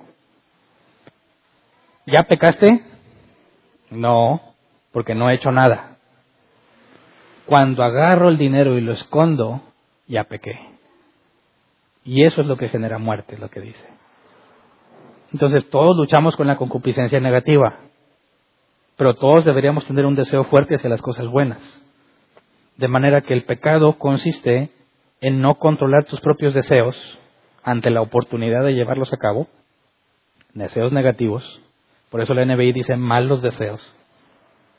Cuando no pude controlar y lo hago, entonces no, no aprobé pero Dios ya sabía que no la aprobaría. El que no sabía fue, era yo. ¿Cuántas veces te has sentido un cristiano bien santo? Y vives como si ya tú fueras acá y la raza acá de pecador. Y no pasa mucho tiempo en el que caes en pecado. Y lo peor del caso es que lo hiciste porque quisiste, no tropezaste, no fue sin darte cuenta lo hiciste con alevosía y ventaja. Y Dios te demuestra en tu cara que no eres quien crees que eres. ¿Por qué? Para que dejes de confiar en ti. Para que confíes en Él. Jesús nos enseñó a orar. No nos expongas a tentación, sino líbranos del mal. ¿Verdad? Satanás no te va a tentar a menos que le dé permiso. Y cuando le da permiso es porque tú ya perdiste el suelo. O, como en el caso de Abraham, para que tuviera prueba de su fe. ofrece a tu hijo en holocausto, jamás le dijo que lo matara. Abraham estuvo dispuesto a matarlo y Dios le dice, espérate, no, ¿verdad? Nomás era ofrécelo, nunca dijo que lo matara. Y Abraham tuvo una prueba positiva de su fe. Se dio cuenta de que todo lo que había esperado y lo que había pasado había valido la pena. No en el caso de los demás, no en el caso de Pedro. Pedro se han pedido para zarandearlos como a trigo. Me negarás tres veces. Y lo negó cuando Pedro decía, aunque todos estos te nieguen, yo nunca te negaré. Ahí está el propósito de la prueba que Dios permite. ¿Cómo es que te enseña a resistir? Pues porque te hace consciente de ti mismo. ¿Me explico? Te hace consciente del trabajo que tienes que seguir haciendo. Si resultas bien, sabes que estás avanzando y te vas a sentir dichoso y alegre. Cuando te va mal y resulta que no eres lo que tú pensabas, Dios no está tratando de humillarte ni de avergonzarte. Quiere que hagas algo al respecto porque has vivido engañado ese tiempo, pensando en que ya no hacías eso o que no sucumbirías ante esos deseos. Y lo que nos toca hacer es trabajar en eso, como Pablo decía, doblego mi cuerpo, sujeto mis pensamientos a Cristo. Tengo que hacer algo para evitar estar dejándome llevar por esos deseos. Entonces, ahí está cómo funciona Dios, cómo es que Dios empieza a tratar con nosotros para que lleguemos al día en que podamos ver la transformación de nuestro cuerpo. Porque el problema no es Satanás, ¿verdad? Si tú quitas a Satanás del mundo, te aseguro que vas a seguir pecando porque Satanás no es el causante de nuestro mal. Vamos a Mateo 15, 17 al 20, palabras de Jesús. Mateo 15, 17 al 20 dice, ¿no se dan cuenta de que todo lo que entra en la boca va al estómago y después se echa en la letrina? Pero lo que sale de la boca viene del corazón y contamina a la persona. Porque del corazón salen los malos pensamientos, los homicidios, los adulterios, la inmoralidad sexual, los robos, los falsos testimonios, las calumnias. Estas son las cosas que contaminan a la persona y no el comer sin lavarse las manos. Entonces, ¿cómo es que te contaminas? Cuando haces lo que tú deseas. Por eso, quien piense encontrar la voluntad de Dios basado en cómo se siente, va a fracasar gravemente. ¿Verdad? Porque va a decir, a ver, voy a hacer esto y si tengo paz es porque es de Dios. Sí, el que se roba el dinero se va a sentir bien feliz, ¿no? Como el que adultera. El que adultera no está sufriendo, ¿Verdad que no? Él piensa que disfruta la vida. Lo que sigue después de eso es el problema. Pero si te fijas que el problema no fue la vieja que los sacó, sino él, al dejarse llevar por esos deseos. Entonces todos los cristianos vamos a experimentar la concupiscencia. Todos vamos a experimentar la inclinación hacia lo malo. Eso no significa que ya pecaste sino qué hiciste con esos deseos. Es lo que determina si sales aprobado o no. Entonces, Jesús demuestra que el problema está dentro de nosotros. El problema somos nosotros. Jamás confíes en ti mismo. No confíes en tu paz, ¿verdad? Porque lo más probable es que, como dice la Escritura, la carne es opuesta al Espíritu. Si tu carne está feliz, algo estás haciendo mal. Así de simple. Dicen, yo leo la Biblia para dormir muy a gusto y me da paz. Dices, no, no deberías dormirte mientras lees la Biblia. Deberías escudriñarla. Y si usas la Biblia como píldoras para dormir y piensas que lo estás haciendo bien porque estás en paz, estás engañado. Tú estás autodestruyendo. En lugar de avanzar, te autojustificas que como te dormiste bien a gusto, piensas que Dios está en el proceso. Pero si tu carnota estaba bien a gusto quedándose dormida y tú le crees, estás yendo en el camino incorrecto. Te estás engañando a ti mismo. Y es lo que, de lo que trata el pasaje principal, ¿no? Si escuchas, pero no lo llevas a la práctica, te engañas a ti mismo. No puedes avanzar. Versículo 16, ahí en Santiago, 1, 16 al 18. Mis queridos hermanos, no se engañen. Toda buena dádiva y todo don perfecto descienden de lo alto, donde está el Padre que creó las lumbreras celestes y que no cambia como los astros ni se mueve como las sombras. Por su propia voluntad nos hizo nacer mediante la palabra de verdad para que fuéramos como los primeros y mejores frutos de su creación. Y esto tiene muchísima relevancia con lo que leímos en cuanto a que si todo lo bueno proviene de Dios y de mí solo sale lo malo, ¿cómo le hice para ser cristiano? ¿Cómo es que tomé esa buena decisión? ¿A qué se debió? ¿A ti o algo fuera de ti? Dicen, ¿cuándo recibiste a Jesús en tu corazón? ¿Cuándo le abriste las puertas?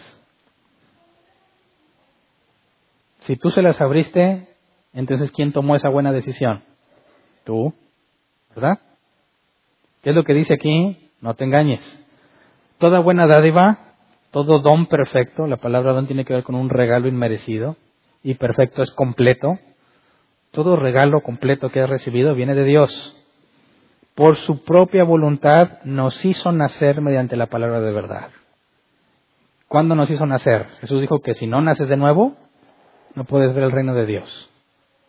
Así que el que es cristiano es cristiano debido a quién? ¿A tu buena decisión o a la voluntad de Dios? Ahí está clarísimo.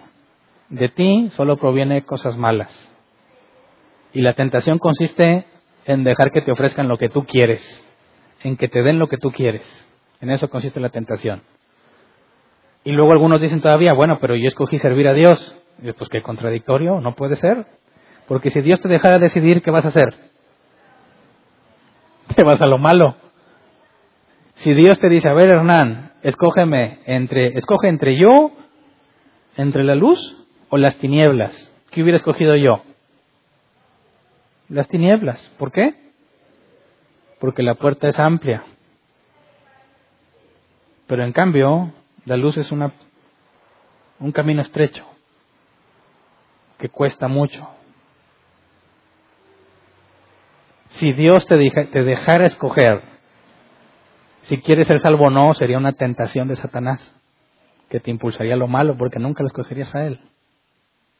Dios, por su voluntad, nos hizo nacer. Veamos lo que dijo Jesús, Juan 6:44, nadie puede venir a mí si no lo trae el Padre que me envió y yo lo resistiré en el día final. Así que es una enorme mentira pensar que tú fuiste a Dios o que tú elegiste a Dios o que tú le diste a Dios el permiso de entrar a tu vida. Es imposible. Jesús dice, nadie puede venir a mí si no lo trae el Padre. Así que la decisión de caminar con Dios no fue tuya. Si hubiese sido tuya, jamás lo hubieras escogido. ¿Verdad? No se engañen. Toda buena dádiva y todo, buen, y todo don perfecto viene de Dios. No pudo nacer de ti. Versículo 19 al 21. Mis queridos hermanos, tengan presente esto.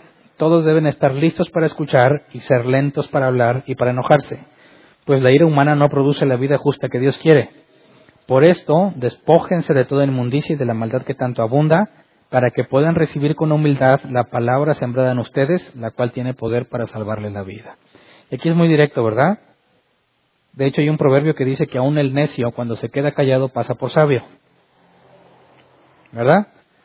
Cuando hay una discusión y, ah, y tú ves que alguien está así como que pensándolo y no se mete tanto, te imaginas que no sabe nada o que sabe mucho. Que está pensándole bien o que no tiene ni idea de lo que está pasando. ¿Qué pensarías? Casi siempre hay discusiones, no, que este, que la, y nadie se pone a, a, considerar seriamente lo que se está diciendo. Nadie se pone a tratar de entender el otro lado. Pero si hay una persona que siempre está callada y nomás está como meditando, y si tú qué? No, pues no entiendo nada, por eso no digo nada. O estabas meditándolo, pensándolo para poder aportar algo. Salomón dijo, aún el necio, el que no sabe, cuando se queda callado, parece sabio. Porque el llamado es a pensar bien las cosas antes de decirlas.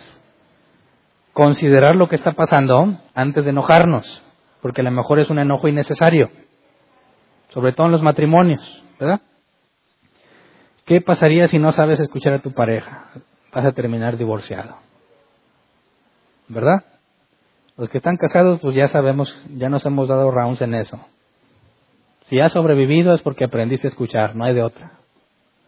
Hablando de cristianos, ¿verdad? Pero los que piensan que algún día se van a casar, más vale que empiecen a practicar. Porque es muy fácil sacar conclusiones de las primeras palabras que oímos. Y lo que dice aquí es que la ira humana no produce la vida justa que Dios quiere. Jesús dijo, airaos, pero no pequéis, ¿verdad? ¿O no fue Jesús? No me acuerdo. Pero ves a Jesús en el templo echándolo a todos afuera. Ves a Jesús diciéndole a los discípulos, ¿hasta cuándo tendré que soportarlos? ¿Hasta cuándo voy a estar con ustedes? Generación incrédula y perversa. ¿Jesús se enojó? Sí. Y la Biblia dice que nunca pecó. Así que airarse no es pecado. Lo que haces cuando estás airado, enojado, eso es lo que constituye el pecado. Una persona que se enoja no necesariamente es una persona pecadora, pero la persona que enojada habla sin considerar las cosas es muy propensa a pecar. Así que lo que, lo que dice el autor es ser lentos para hablar y para enojarse. Despójate de toda inmundicia y de la maldad que tanto abunda para que puedan recibir con humildad la palabra sembrada en ustedes. Es parte del aprendizaje. Quizás cuando ya estamos más encaminados no nos cuesta mucho trabajo, pero ¿alguna vez te trataron de explicar la soberanía de Dios o te trataron de explicar la salvación de un sentido que bíblicamente era correcto, pero según tu mentalidad era incorrecto? Por ejemplo, te dicen, como lo que acabo de decir ahorita, ¿tú, ¿tú recibiste a Jesús o Jesús te tomó sin preguntarte? Casi todos los cristianos que conozcas te van a decir, yo lo recibí tocó a la puerta y yo le abrí, porque es un caballero, y entonces entró. Y tú le dices, no, Jesús ni te preguntó, Jesús simplemente reclamó lo que es él según la elección soberana. Muchos cristianos ya se enojan con eso. Bien enojados, no sé si te ha pasado. Pero enojados, ¿cómo contradices a su apóstol, a su profeta, sacan las uñas, luego, no, eso va en contra de todo lo que me han dicho. Espérate, eso es lo que la Biblia dice. Pero si rápidamente explotas y empiezas a argumentar, es imposible que recibas la palabra. Es imposible que avances. Hay que escuchar, como dicen, masticar y luego decir o decidir o ponerte a trabajar. Pero nunca seamos rápidos simplemente en oír unas cuantas palabras y luego, luego empezar a recriminar. Y por último, versículo 22 en delante dice, no se contenten solo con escuchar la palabra, pues así se engañan ustedes mismos, llévenla a la práctica. El que escucha la palabra, pero no la pone en práctica, es como el que se mira el rostro en un espejo. Y después de mirarse se va y se olvida enseguida de cómo es. Pero quien se fija atentamente en la ley perfecta que da libertad y persevera en ella, no olvidando lo que ha oído, sino haciéndolo, recibirá bendición de practicarla. Entonces, yo pienso que todo lo que hemos visto tiene que ver con esto. Si tú te consideras cristiano, pero nada más vienes y oyes los mensajes, y a lo mejor dices, eh, este estuvo chido o este no, y te vas a tu casa y vives como normalmente vives, y luego vienes y vuelves a escuchar, pero no te esforzaste en poner en práctica lo que escuchaste, te engañas a ti mismo. No estás haciendo nada útil con el tiempo que inviertes aquí o oyendo a cualquiera. No se trata de venir a escuchar un sermón que te motive ni de que te entretenga. Se trata de que tengas información, aclares tus dudas para poder ir a practicarla. Para eso es la sección de preguntas. Así que cada que ha habido una sección de preguntas y no preguntas y no lo practicas, es evidencia en tu contra, porque te dimos la oportunidad de preguntar. ¿Me explico? Dices, no, ahora es que no le entiendo. ¿Cómo es que no le entiendes si hay oportunidad de que preguntes? No es excusa el que no entiendas cuando aquí damos muchísima apertura a que preguntes. Entonces es un arma de dos filos, ¿verdad? Que haya sección de preguntas te da más responsabilidad. Porque ya no vas a poder decir, no, es que no, no entendí muy bien. Bueno, está bien, a lo mejor no entendiste, pero si no preguntaste, es peor porque hay de aquel que sabiendo hacer lo bueno y no lo hace, es pecado. Entonces, versículo 26, si alguien se cree religioso pero no le pone freno a su lengua, se engaña a sí mismo y su religión no sirve para nada. La religión pura y sin mancha delante de nuestro de Dios nuestro Padre es esta, atender a los huérfanos y a las viudas en sus aflicciones y conservarse limpio de la corrupción del mundo. ¿Qué significa ser religioso? Yo muchas veces he dicho que seamos bíblicos pero no religiosos. Aquí la palabra religioso es trecos, que se traduce como piadoso o religioso. Y nos habla de una verdadera religión. Y yo quiero aclarar que cuando yo hablo de religiosos, lo hablo en el, en el contexto de nuestra cultura, de personas que cumplen con muchos rituales, van a la iglesia, dan ofrendas, hacen muchas cosas, pero no viven la vida cristiana. Hacen muchas cosas que supuestamente son cristianas o te hacen ver como cristiano. Te dicen hermano, Dios te bendiga. Los ves siempre en la iglesia, hacen muchas cosas que los cristianos hacen, pero sus vidas no son de cristianos. A esos son a los que yo llamo religiosos.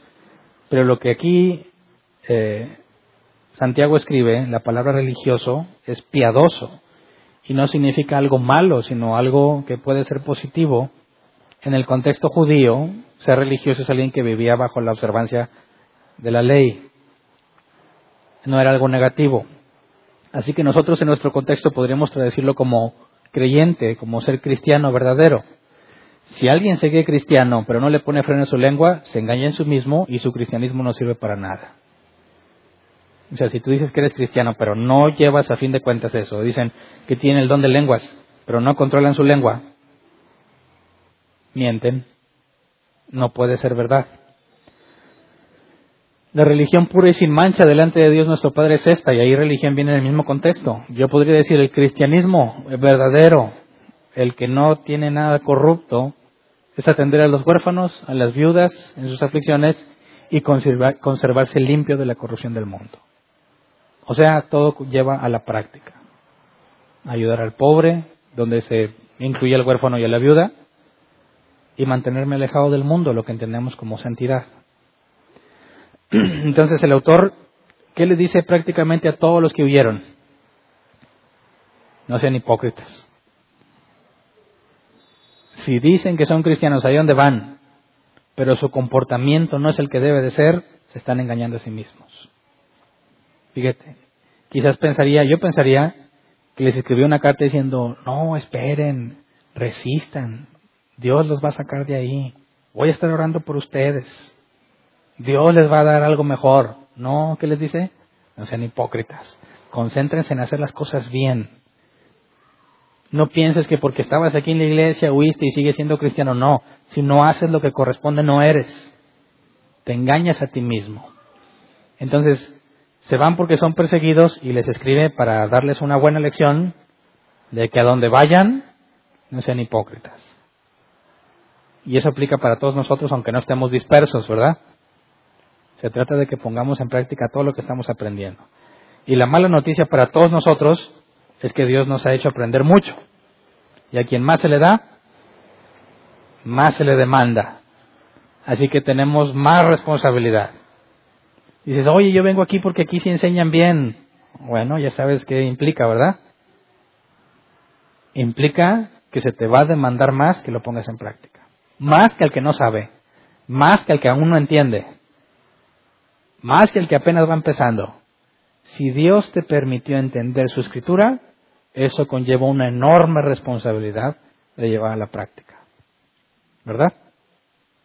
Así que no es una mala noticia si tienes el Espíritu Santo y quieres hacer lo bueno, pero no puedes, ¿qué dijo Santiago? Si te falta sabiduría, pídesela a Dios y te la va a dar generosamente sin menospreciar a nadie. Entonces, es un gran peso, pero no lo vas a llevar solo. Dios ha prometido estar contigo todos los días hasta el fin del mundo. Y su Espíritu Santo te va a guiar a toda verdad y te recordará todo lo que le enseñó. Así que enfoquémonos en eso. Vamos a ponernos de pie. Vamos a ver que Santiago habla de muchas cosas prácticas, de muchísimos temas, unos más profundos que otros, pero para todos es una regañada, para todos es una llamada de atención para asegurarnos que estamos, que no nos estamos engañando a nosotros mismos.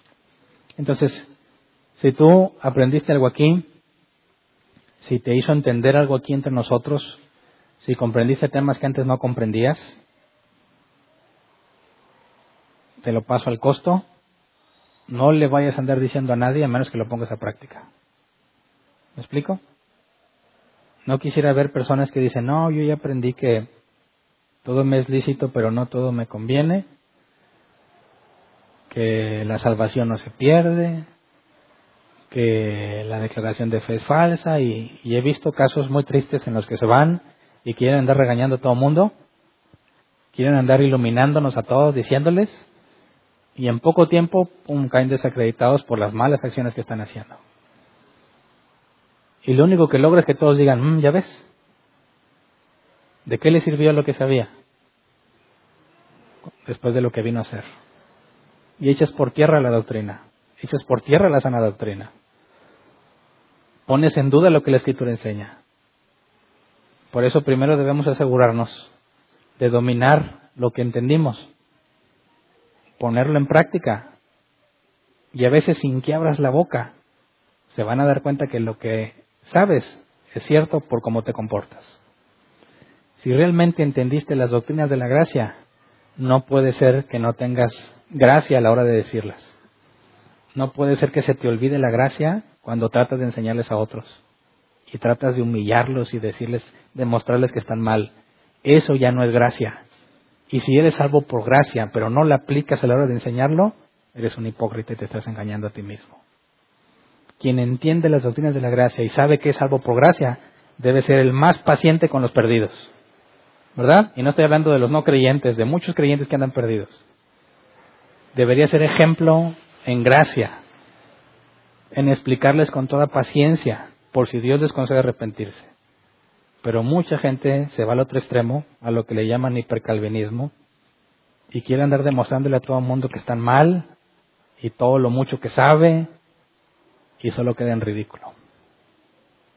Así que seamos sabios, pongamos en práctica lo mucho o poco que sepamos y aprovechemos el momento oportuno para hablar de lo que hemos aprendido, respaldado con nuestras acciones, con nuestro comportamiento. ¿Estamos de acuerdo? Vamos a orar, Señor. Queremos pedirte perdón por todas las veces que hemos sido como esas personas que son arrastradas por el viento, como las olas del mar.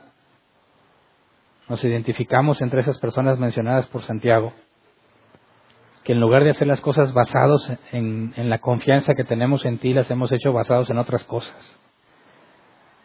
Porque hemos tratado de convencerte a hacer lo que nosotros queremos en lugar de nosotros confiar en lo que tú has querido hacer.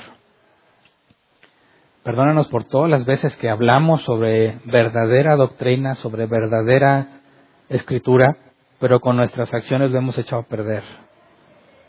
Perdónanos por todas las veces que sentíamos que avanzábamos por todo lo que entendíamos, pero nuestras acciones estaban muy separadas, muy alejadas de lo que realmente entendíamos y fuimos motivo de tropiezo. Perdónanos por todas las veces que intentamos a la hora de hablar o discutir con otros quedarnos con la razón en lugar de tener misericordia como tú la tuviste de nosotros y hablar con paciencia por si acaso tú les concedes arrepentirse. Señor, que lo que hemos aprendido nos concedas el poder verlo como algo práctico en nuestras vidas. Sabemos que todo lo bueno proviene de ti, así que te pedimos sabiduría, la capacidad de aplicar todo lo que nos has enseñado. Danos sabiduría porque necesitamos mucha, Señor, para poder respaldar el mensaje de verdad con una vida de verdad. Para que no seamos tomados solo como oidores, sino como hacedores. Para decir como más adelante nos va a decir Santiago, demostrar nuestra fe por nuestras obras. Y cuando hablemos de doctrina bíblica, podamos respaldarla con nuestro comportamiento con nuestra paciencia,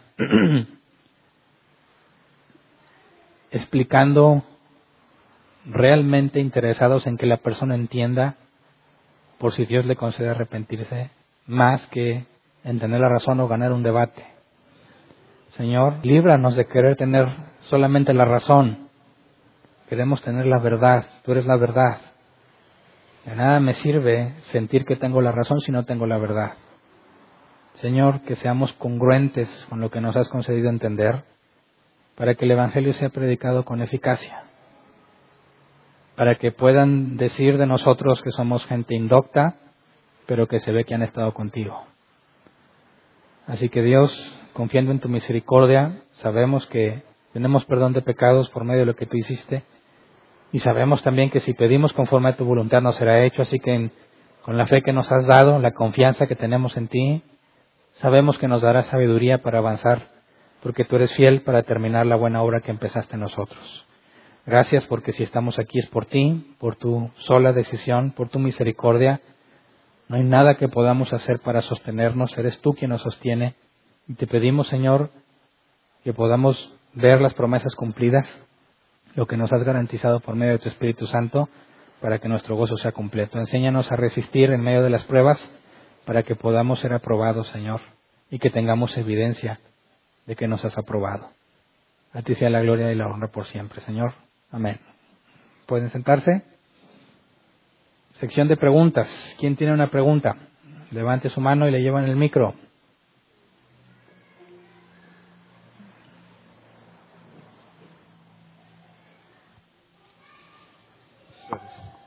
Eh, buenas noches. Buenas noches. Primero, una pregunta sobre la introducción. Este, bueno, yo vi en la, en la Biblia interlineal de griego que cuando dice hermano de Jesús era, pues nada más me decía brother. Entonces, no, no sé si ahí en el diccionario podrías ver si, si la palabra que se emplea para griego tiene algo que nos pueda decir que hay un, un lazo de sangre. Bueno, se puede traducir como pariente o como hermano. Si lo tradujéramos como pariente, cuando cita, no es este el hijo, no es este carpintero el hijo de María, y no están sus hermanos con nosotros y sus hermanas.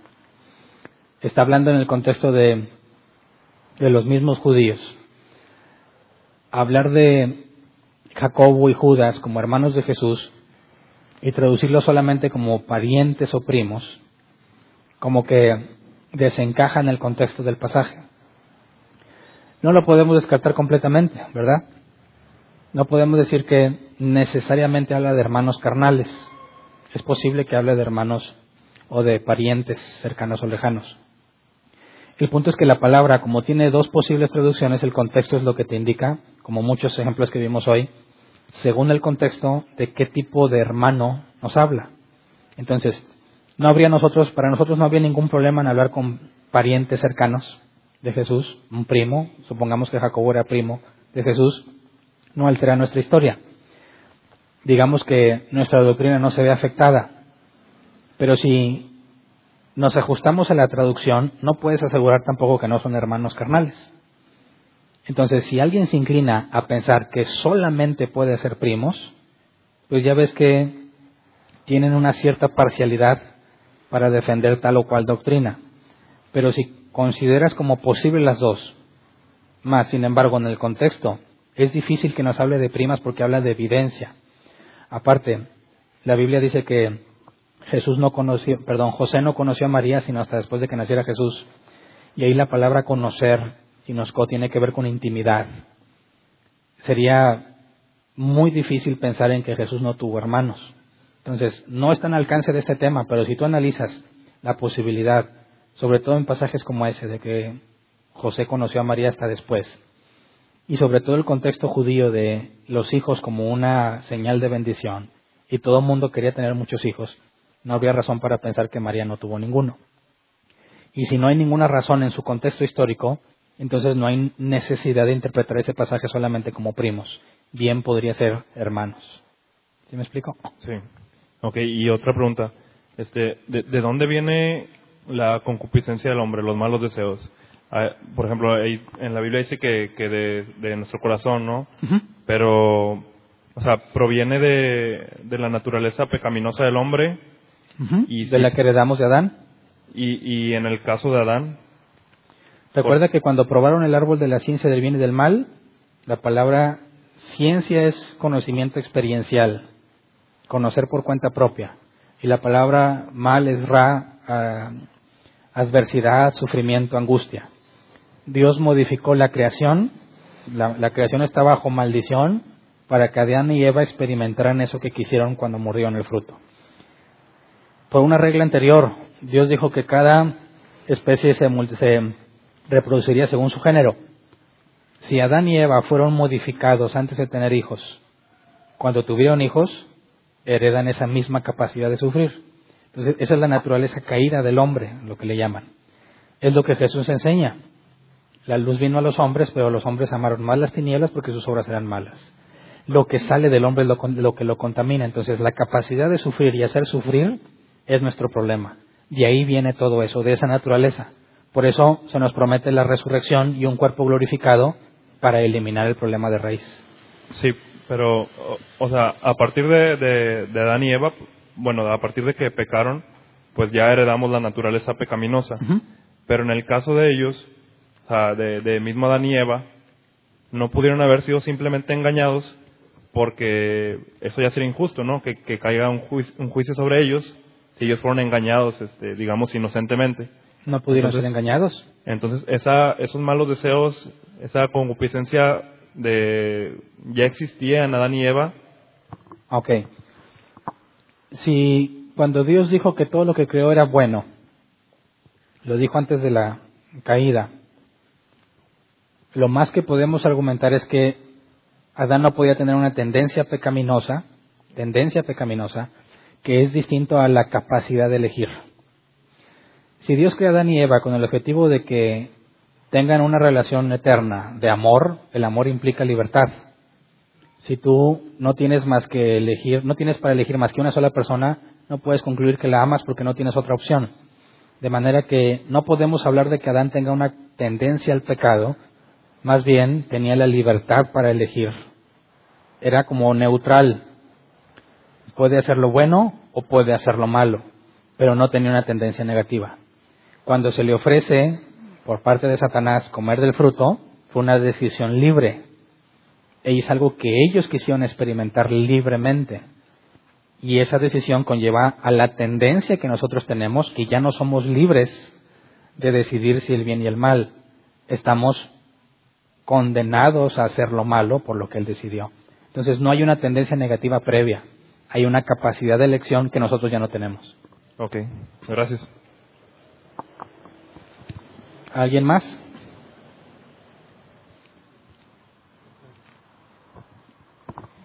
Iba ligado a eso, bueno, va ligado a eso. Entonces, realmente, o sea, no, Satanás fue, es un facilitador para que nosotros hagamos eso malo, pero en realidad no está ligado él directamente con el pecado. Él te sugiere o te propone, tampoco te lo facilita, ¿verdad? te lo propone. Así como le propuso, el ejemplo más claro es Jesús, ¿verdad? Haz esto si tienes hambre, convierte las piedras en pan.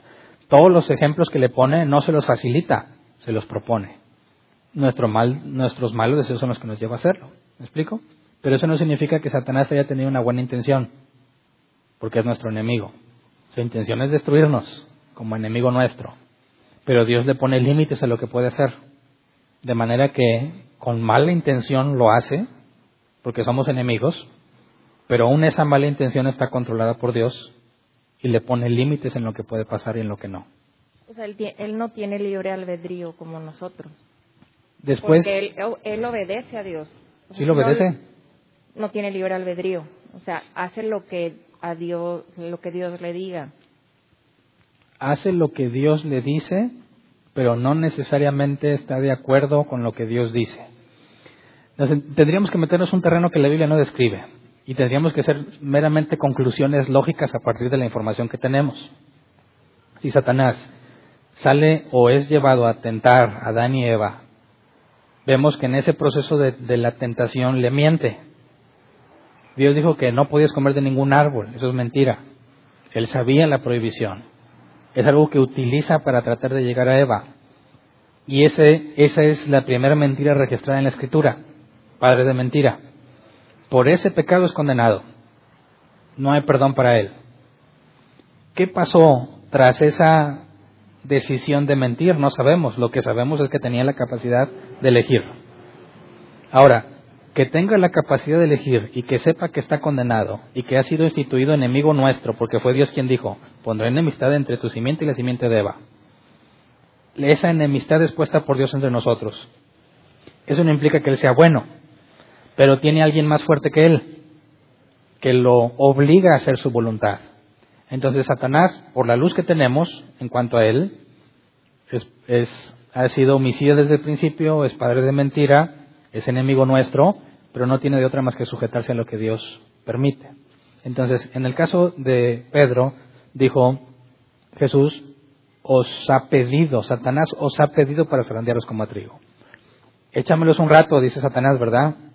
Quiero demostrar, como en el caso de Job, tengo, quiero demostrar que si me entregas lo que él tiene, te va a maldecir en tu cara. Y Dios acepta. Entonces vemos que las, las intenciones de Satanás no son buenas, pero está limitado en, su, en sus acciones por lo que Dios decide. O sea, no tiene poder. O sea, en pocas palabras, tiene esas malas intenciones, pero no las puede hacer por sí misma. Tiene por libertad. Le pide a Dios que le dé ese poder para hacer. Sigue teniendo libre albedrío, pero Dios no le permite hacer todo lo que él quiere. ¿Me explico? Es, Jesús dijo, nadie puede robar la casa del hombre si no le ata, del hombre fuerte si no le ata primero. Los demonios le decían, has venido a atormentarnos antes de tiempo. O sea, lo saben, saben las reglas y utilizan el tiempo que tienen como ellos, como ellos mejor quieran. Pero cuando tiene que ver con los escogidos de Dios, hay límites. Los demás son del diablo. ¿Me explico? Gracias.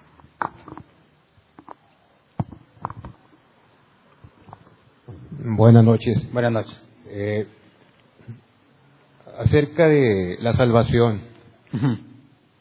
Por lo regular, este, los que venimos de la iglesia pentecostés, ¿verdad? Son las palabras, este, los textos que se buscan para invitar a la gente. En sí yo fui uno de ellos, ¿verdad? Y muchos se acercaron, cree en Señor Jesucristo y serás salvo. Necesitas creer. Eh, tomando como referencia el libro de los Hechos, ¿verdad? El carcelero de Filipos y igualmente y todo aquel que invocar el nombre del Señor será salvo. Siempre han sido los versículos base para invitar a la gente. Y bueno, o quizá eh, es el momento de arranque de muchos, de muchos que han iniciado en el camino del Señor. ¿Sería voluntad de Dios que fuera así? ¿Sería plan de Dios? Ah, ok. O porque eh, son los textos base, ¿verdad? Para invitar a la gente, acéptalo yo le abro mi puerta y él entra, o sea, como tú dices ahorita, ¿verdad? Y no es así, ¿verdad? Dios es el que, mi padre es el que me los da, ¿verdad? Ellos no vienen, pero inicialmente yo creo que la mayoría, o sea, de las iglesias pentecostés, de las iglesias cristianas, bueno, es lo que tiene invitar a la gente de esa manera a aceptar a Cristo, sí, para que sean salvos. O sea, algún comentario sobre eso, porque, y bueno, y casualmente de ahí muchos inician el camino del Señor. buenos o malos, ¿verdad? Es cierto que tienes que creer, pero la palabra creer en el original viene de, de pistis. Tienes que estar persuadido por Dios. Entonces, cuando le dices tienes que creer, pero no le explicas qué es creer, se equivocan o piensan que es simplemente una convicción personal de que algo va a pasar. Como quien dice, yo estoy seguro que van a ganar mis rayados. Bueno, él cree que van a ganar, algunos piensan que es así como se cree en Dios, pero la Biblia lo que enseña en el original es que no es así. Los demonios también creen y tiemblan. Creen en Dios, están convencidos de que hay un Dios, pero no hay salvación para ellos. Entonces, el hecho de que algo funcione no significa que sea correcto. La Biblia dice, y hay una explicación, Jesús dijo, nadie puede venir a mí si no lo trae el Padre, ¿verdad? Entonces, cuando tú le preguntas a una persona que si quiere recibir a Cristo en su corazón y dice que sí, ¿cuántas de esas afirmaciones realmente se convierten en cristianos fieles? Todos que dicen que sí no, no, son no, Entonces, esa oración no es la que hace que, que funcione. Eso que ellos creían no es lo que hace que funcione. Entonces, hay muchos que sí y hay muchos que no. De entrada, el hecho de que les digan esos pasajes no puede ser evidencia de que funcione. Porque muchas de esas oraciones de fe o llamados eh, terminan siendo falsos y la gente termina apartándose. Entonces, ¿qué es lo que sucede? La escritura dice que es Dios el Padre quien te lleva a Jesús y es el Espíritu Santo que te hace nacer de nuevo por voluntad del Padre. Ahora, para que una persona acepte seguir a Jesús, ¿qué tuvo que haber pasado? Supongamos de un caso genuino, uno que realmente sí está siendo traído por Dios. Cuando tú le preguntas que si quiere recibir a Jesús en su corazón y te dice que sí, si este es genuino, ¿qué tuvo que haber pasado antes de que diga que sí? Pues tuvo que tener una experiencia. La Biblia dice que ninguno puede entender lo que el Espíritu dice porque se ha de discernir espiritualmente. Necesitas al Espíritu Santo para poder entenderlo. Cuando una persona hace un compromiso genuino para servirle a Dios, tuvo que haber pasado algo antes. Porque la Biblia dice que nadie busca lo bueno, ¿verdad? Que todos amamos más las tinieblas que la luz. Entonces, para que éste hiciera un compromiso, tuvo que haber nacido de nuevo. Y ese nuevo nacimiento es instantáneo. No lo, no lo activa una oración. Dios te hace nacer de nuevo cuando Él quiera. Simplemente te vas a dar cuenta cuando estás consciente de que ya no haces lo que, lo que hacías y que tus deseos ya no son los que antes tenías. Entonces, esa oración que hiciste no tuvo nada que ver en el proceso del nuevo nacimiento que Dios te concedió. Por eso es que algunos que hacen esa oración o atienden al llamado, en algunos funciona y en otros no. Porque no es esa oración ni es ese llamado, sino el nuevo nacimiento que Dios dio. Te aseguro que si dejas de pedirles que hagan una oración o que reciban a Cristo, vas a tener a personas que acepten, que se comprometan con Dios y que empiecen a vivir la vida cristiana, aunque jamás les hayas dicho, tienes que creer, aunque jamás les hayas dicho esta oración, simplemente van a empezar a caminar con Dios porque nacieron de nuevo. Así que la idea de que hagan o inviten y la gente venga, no tiene nada que ver porque previamente tuvo que haber nacido de nuevo para poder atender el llamado de Dios. Sí, en realidad, pues no todos vienen, ¿verdad? Eso se ve eh, en las campañas, ¿verdad? Que se hacen y todo eso. Hasta muchos los que invitan, lógicamente. No, deja tú los que no vienen. otro se queda, pero a lo que voy, este, ahora lo entiendo, ¿verdad? Lo entiendo, entiendo muy bien esto, pero mi pregunta, mi pregunta era basada más o menos en esto, o sea, o sea, ese siempre es el inicio. Así iniciamos muchos, ¿verdad? Este, no en ignorancia o, como se le quiera llamar, ¿verdad? Es, de la manera en que todavía aún, ¿verdad? El Evangelio en sí está joven aquí, ¿verdad? No tiene mucho que de pronto hubo una explosión y se levantó esto, ¿verdad? Todavía en los ochentas está esporádica las iglesias. Hoy de pronto este, creció mucho esto, ¿verdad? Hay poca enseñanza todavía aún. Hay mucha ignorancia en el conocimiento de la palabra y todavía se sigue practicando esto y todavía muchos se acercan a eso por la, por la fe o por la necesidad y perseveran en eso, ¿verdad? En, esa forma de creer. Esa era mi pregunta únicamente, o sea, este, quizá es una, Dios se ha valido de eso, o bueno, Dios se vale de todo, ¿verdad? Él, puede ser, pero me refiero a que quizá es el momento en que Dios agarró a muchas personas, por eso todavía hay mucha oscuridad. Dice, pues es que yo así acepté, yo así vine, ¿verdad? Y todavía hay mucha incomprensión acerca de esto, ¿verdad? Ahora lo entiendo perfectamente en la palabra, ¿verdad? Este, y pues gracias por eso, ¿verdad? Pero sí, este, todavía hay muchas personas que, basado en estos versículos, siguen viniendo al Señor y bueno, aprovecharlos, aquellos que vienen y aquellos que no, bueno, pues, sí. Dios dirá. Y hay algunos a los que ni siquiera se les va a predicar. Sí. Como Saulo. Simplemente los hacen hacer de nuevo y de ahí empieza una búsqueda, pero no necesariamente eh, va a ser que tengan que venir a través de un falso evangelio. que ahorita coincida que se predique un falso evangelio y muchos reaccionen. La gran mayoría de esos que reaccionan no son cristianos genuinos. Lo ves claramente en su comportamiento. Pero de entre los que son genuinos, no demostraría que Dios esté usando los falsos maestros, sino que a pesar, a pesar de los falsos maestros, Dios sigue trayendo a la gente que Él ha elegido. Una, una pregunta en eso, hermano, también este, en la, en la iglesia inicial aquí, este, en Nuevo León, bueno, muchos pastores, ¿verdad? Iniciaron, este, eran, pues no sé, personas no letradas, o sea, ni escuela tuvieron, y, y personas que tuvieron el ánimo y la fuerza, bueno, así era. Yo conozco muchas de este, de este tipo de, de pastores, líderes, ¿verdad?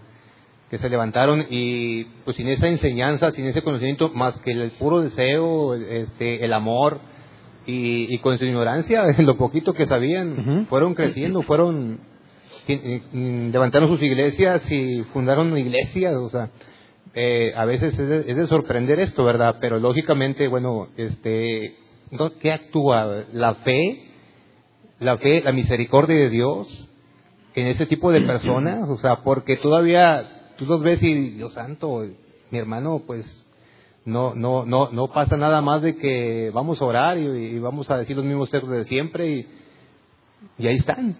Bueno, bíblicamente puede haber personas ignorantes, hablando escrituralmente, que hay muchas cosas que no saben, pero con una vida de acuerdo al, al cristianismo. Amén.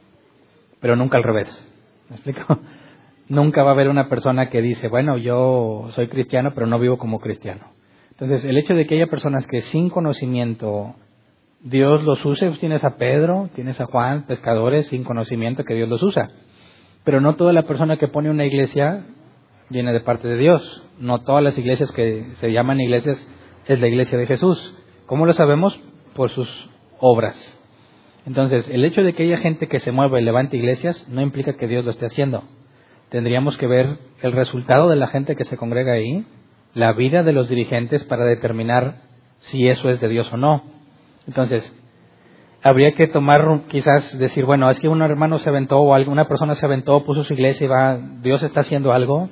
No necesariamente, ¿verdad? Quizás al principio no sepa, pero es su responsabilidad empezar a escudriñar las escrituras. Y si tiene el Espíritu Santo, se le va a quitar lo, lo novato, ¿verdad? Amén tendría que haber un crecimiento si realmente tiene el Espíritu Santo. Pero si hay una persona que tiene años y años y nunca avanzó, sería contradictorio la Escritura, porque el Espíritu Santo es el que nos permite entender, el que nos revela la palabra, y si lo tuviera, no estaría con tan poco conocimiento, porque el Espíritu Santo está a cargo de él. Amén. ¿Alguien más? Nadie más. Muy bien, avisos.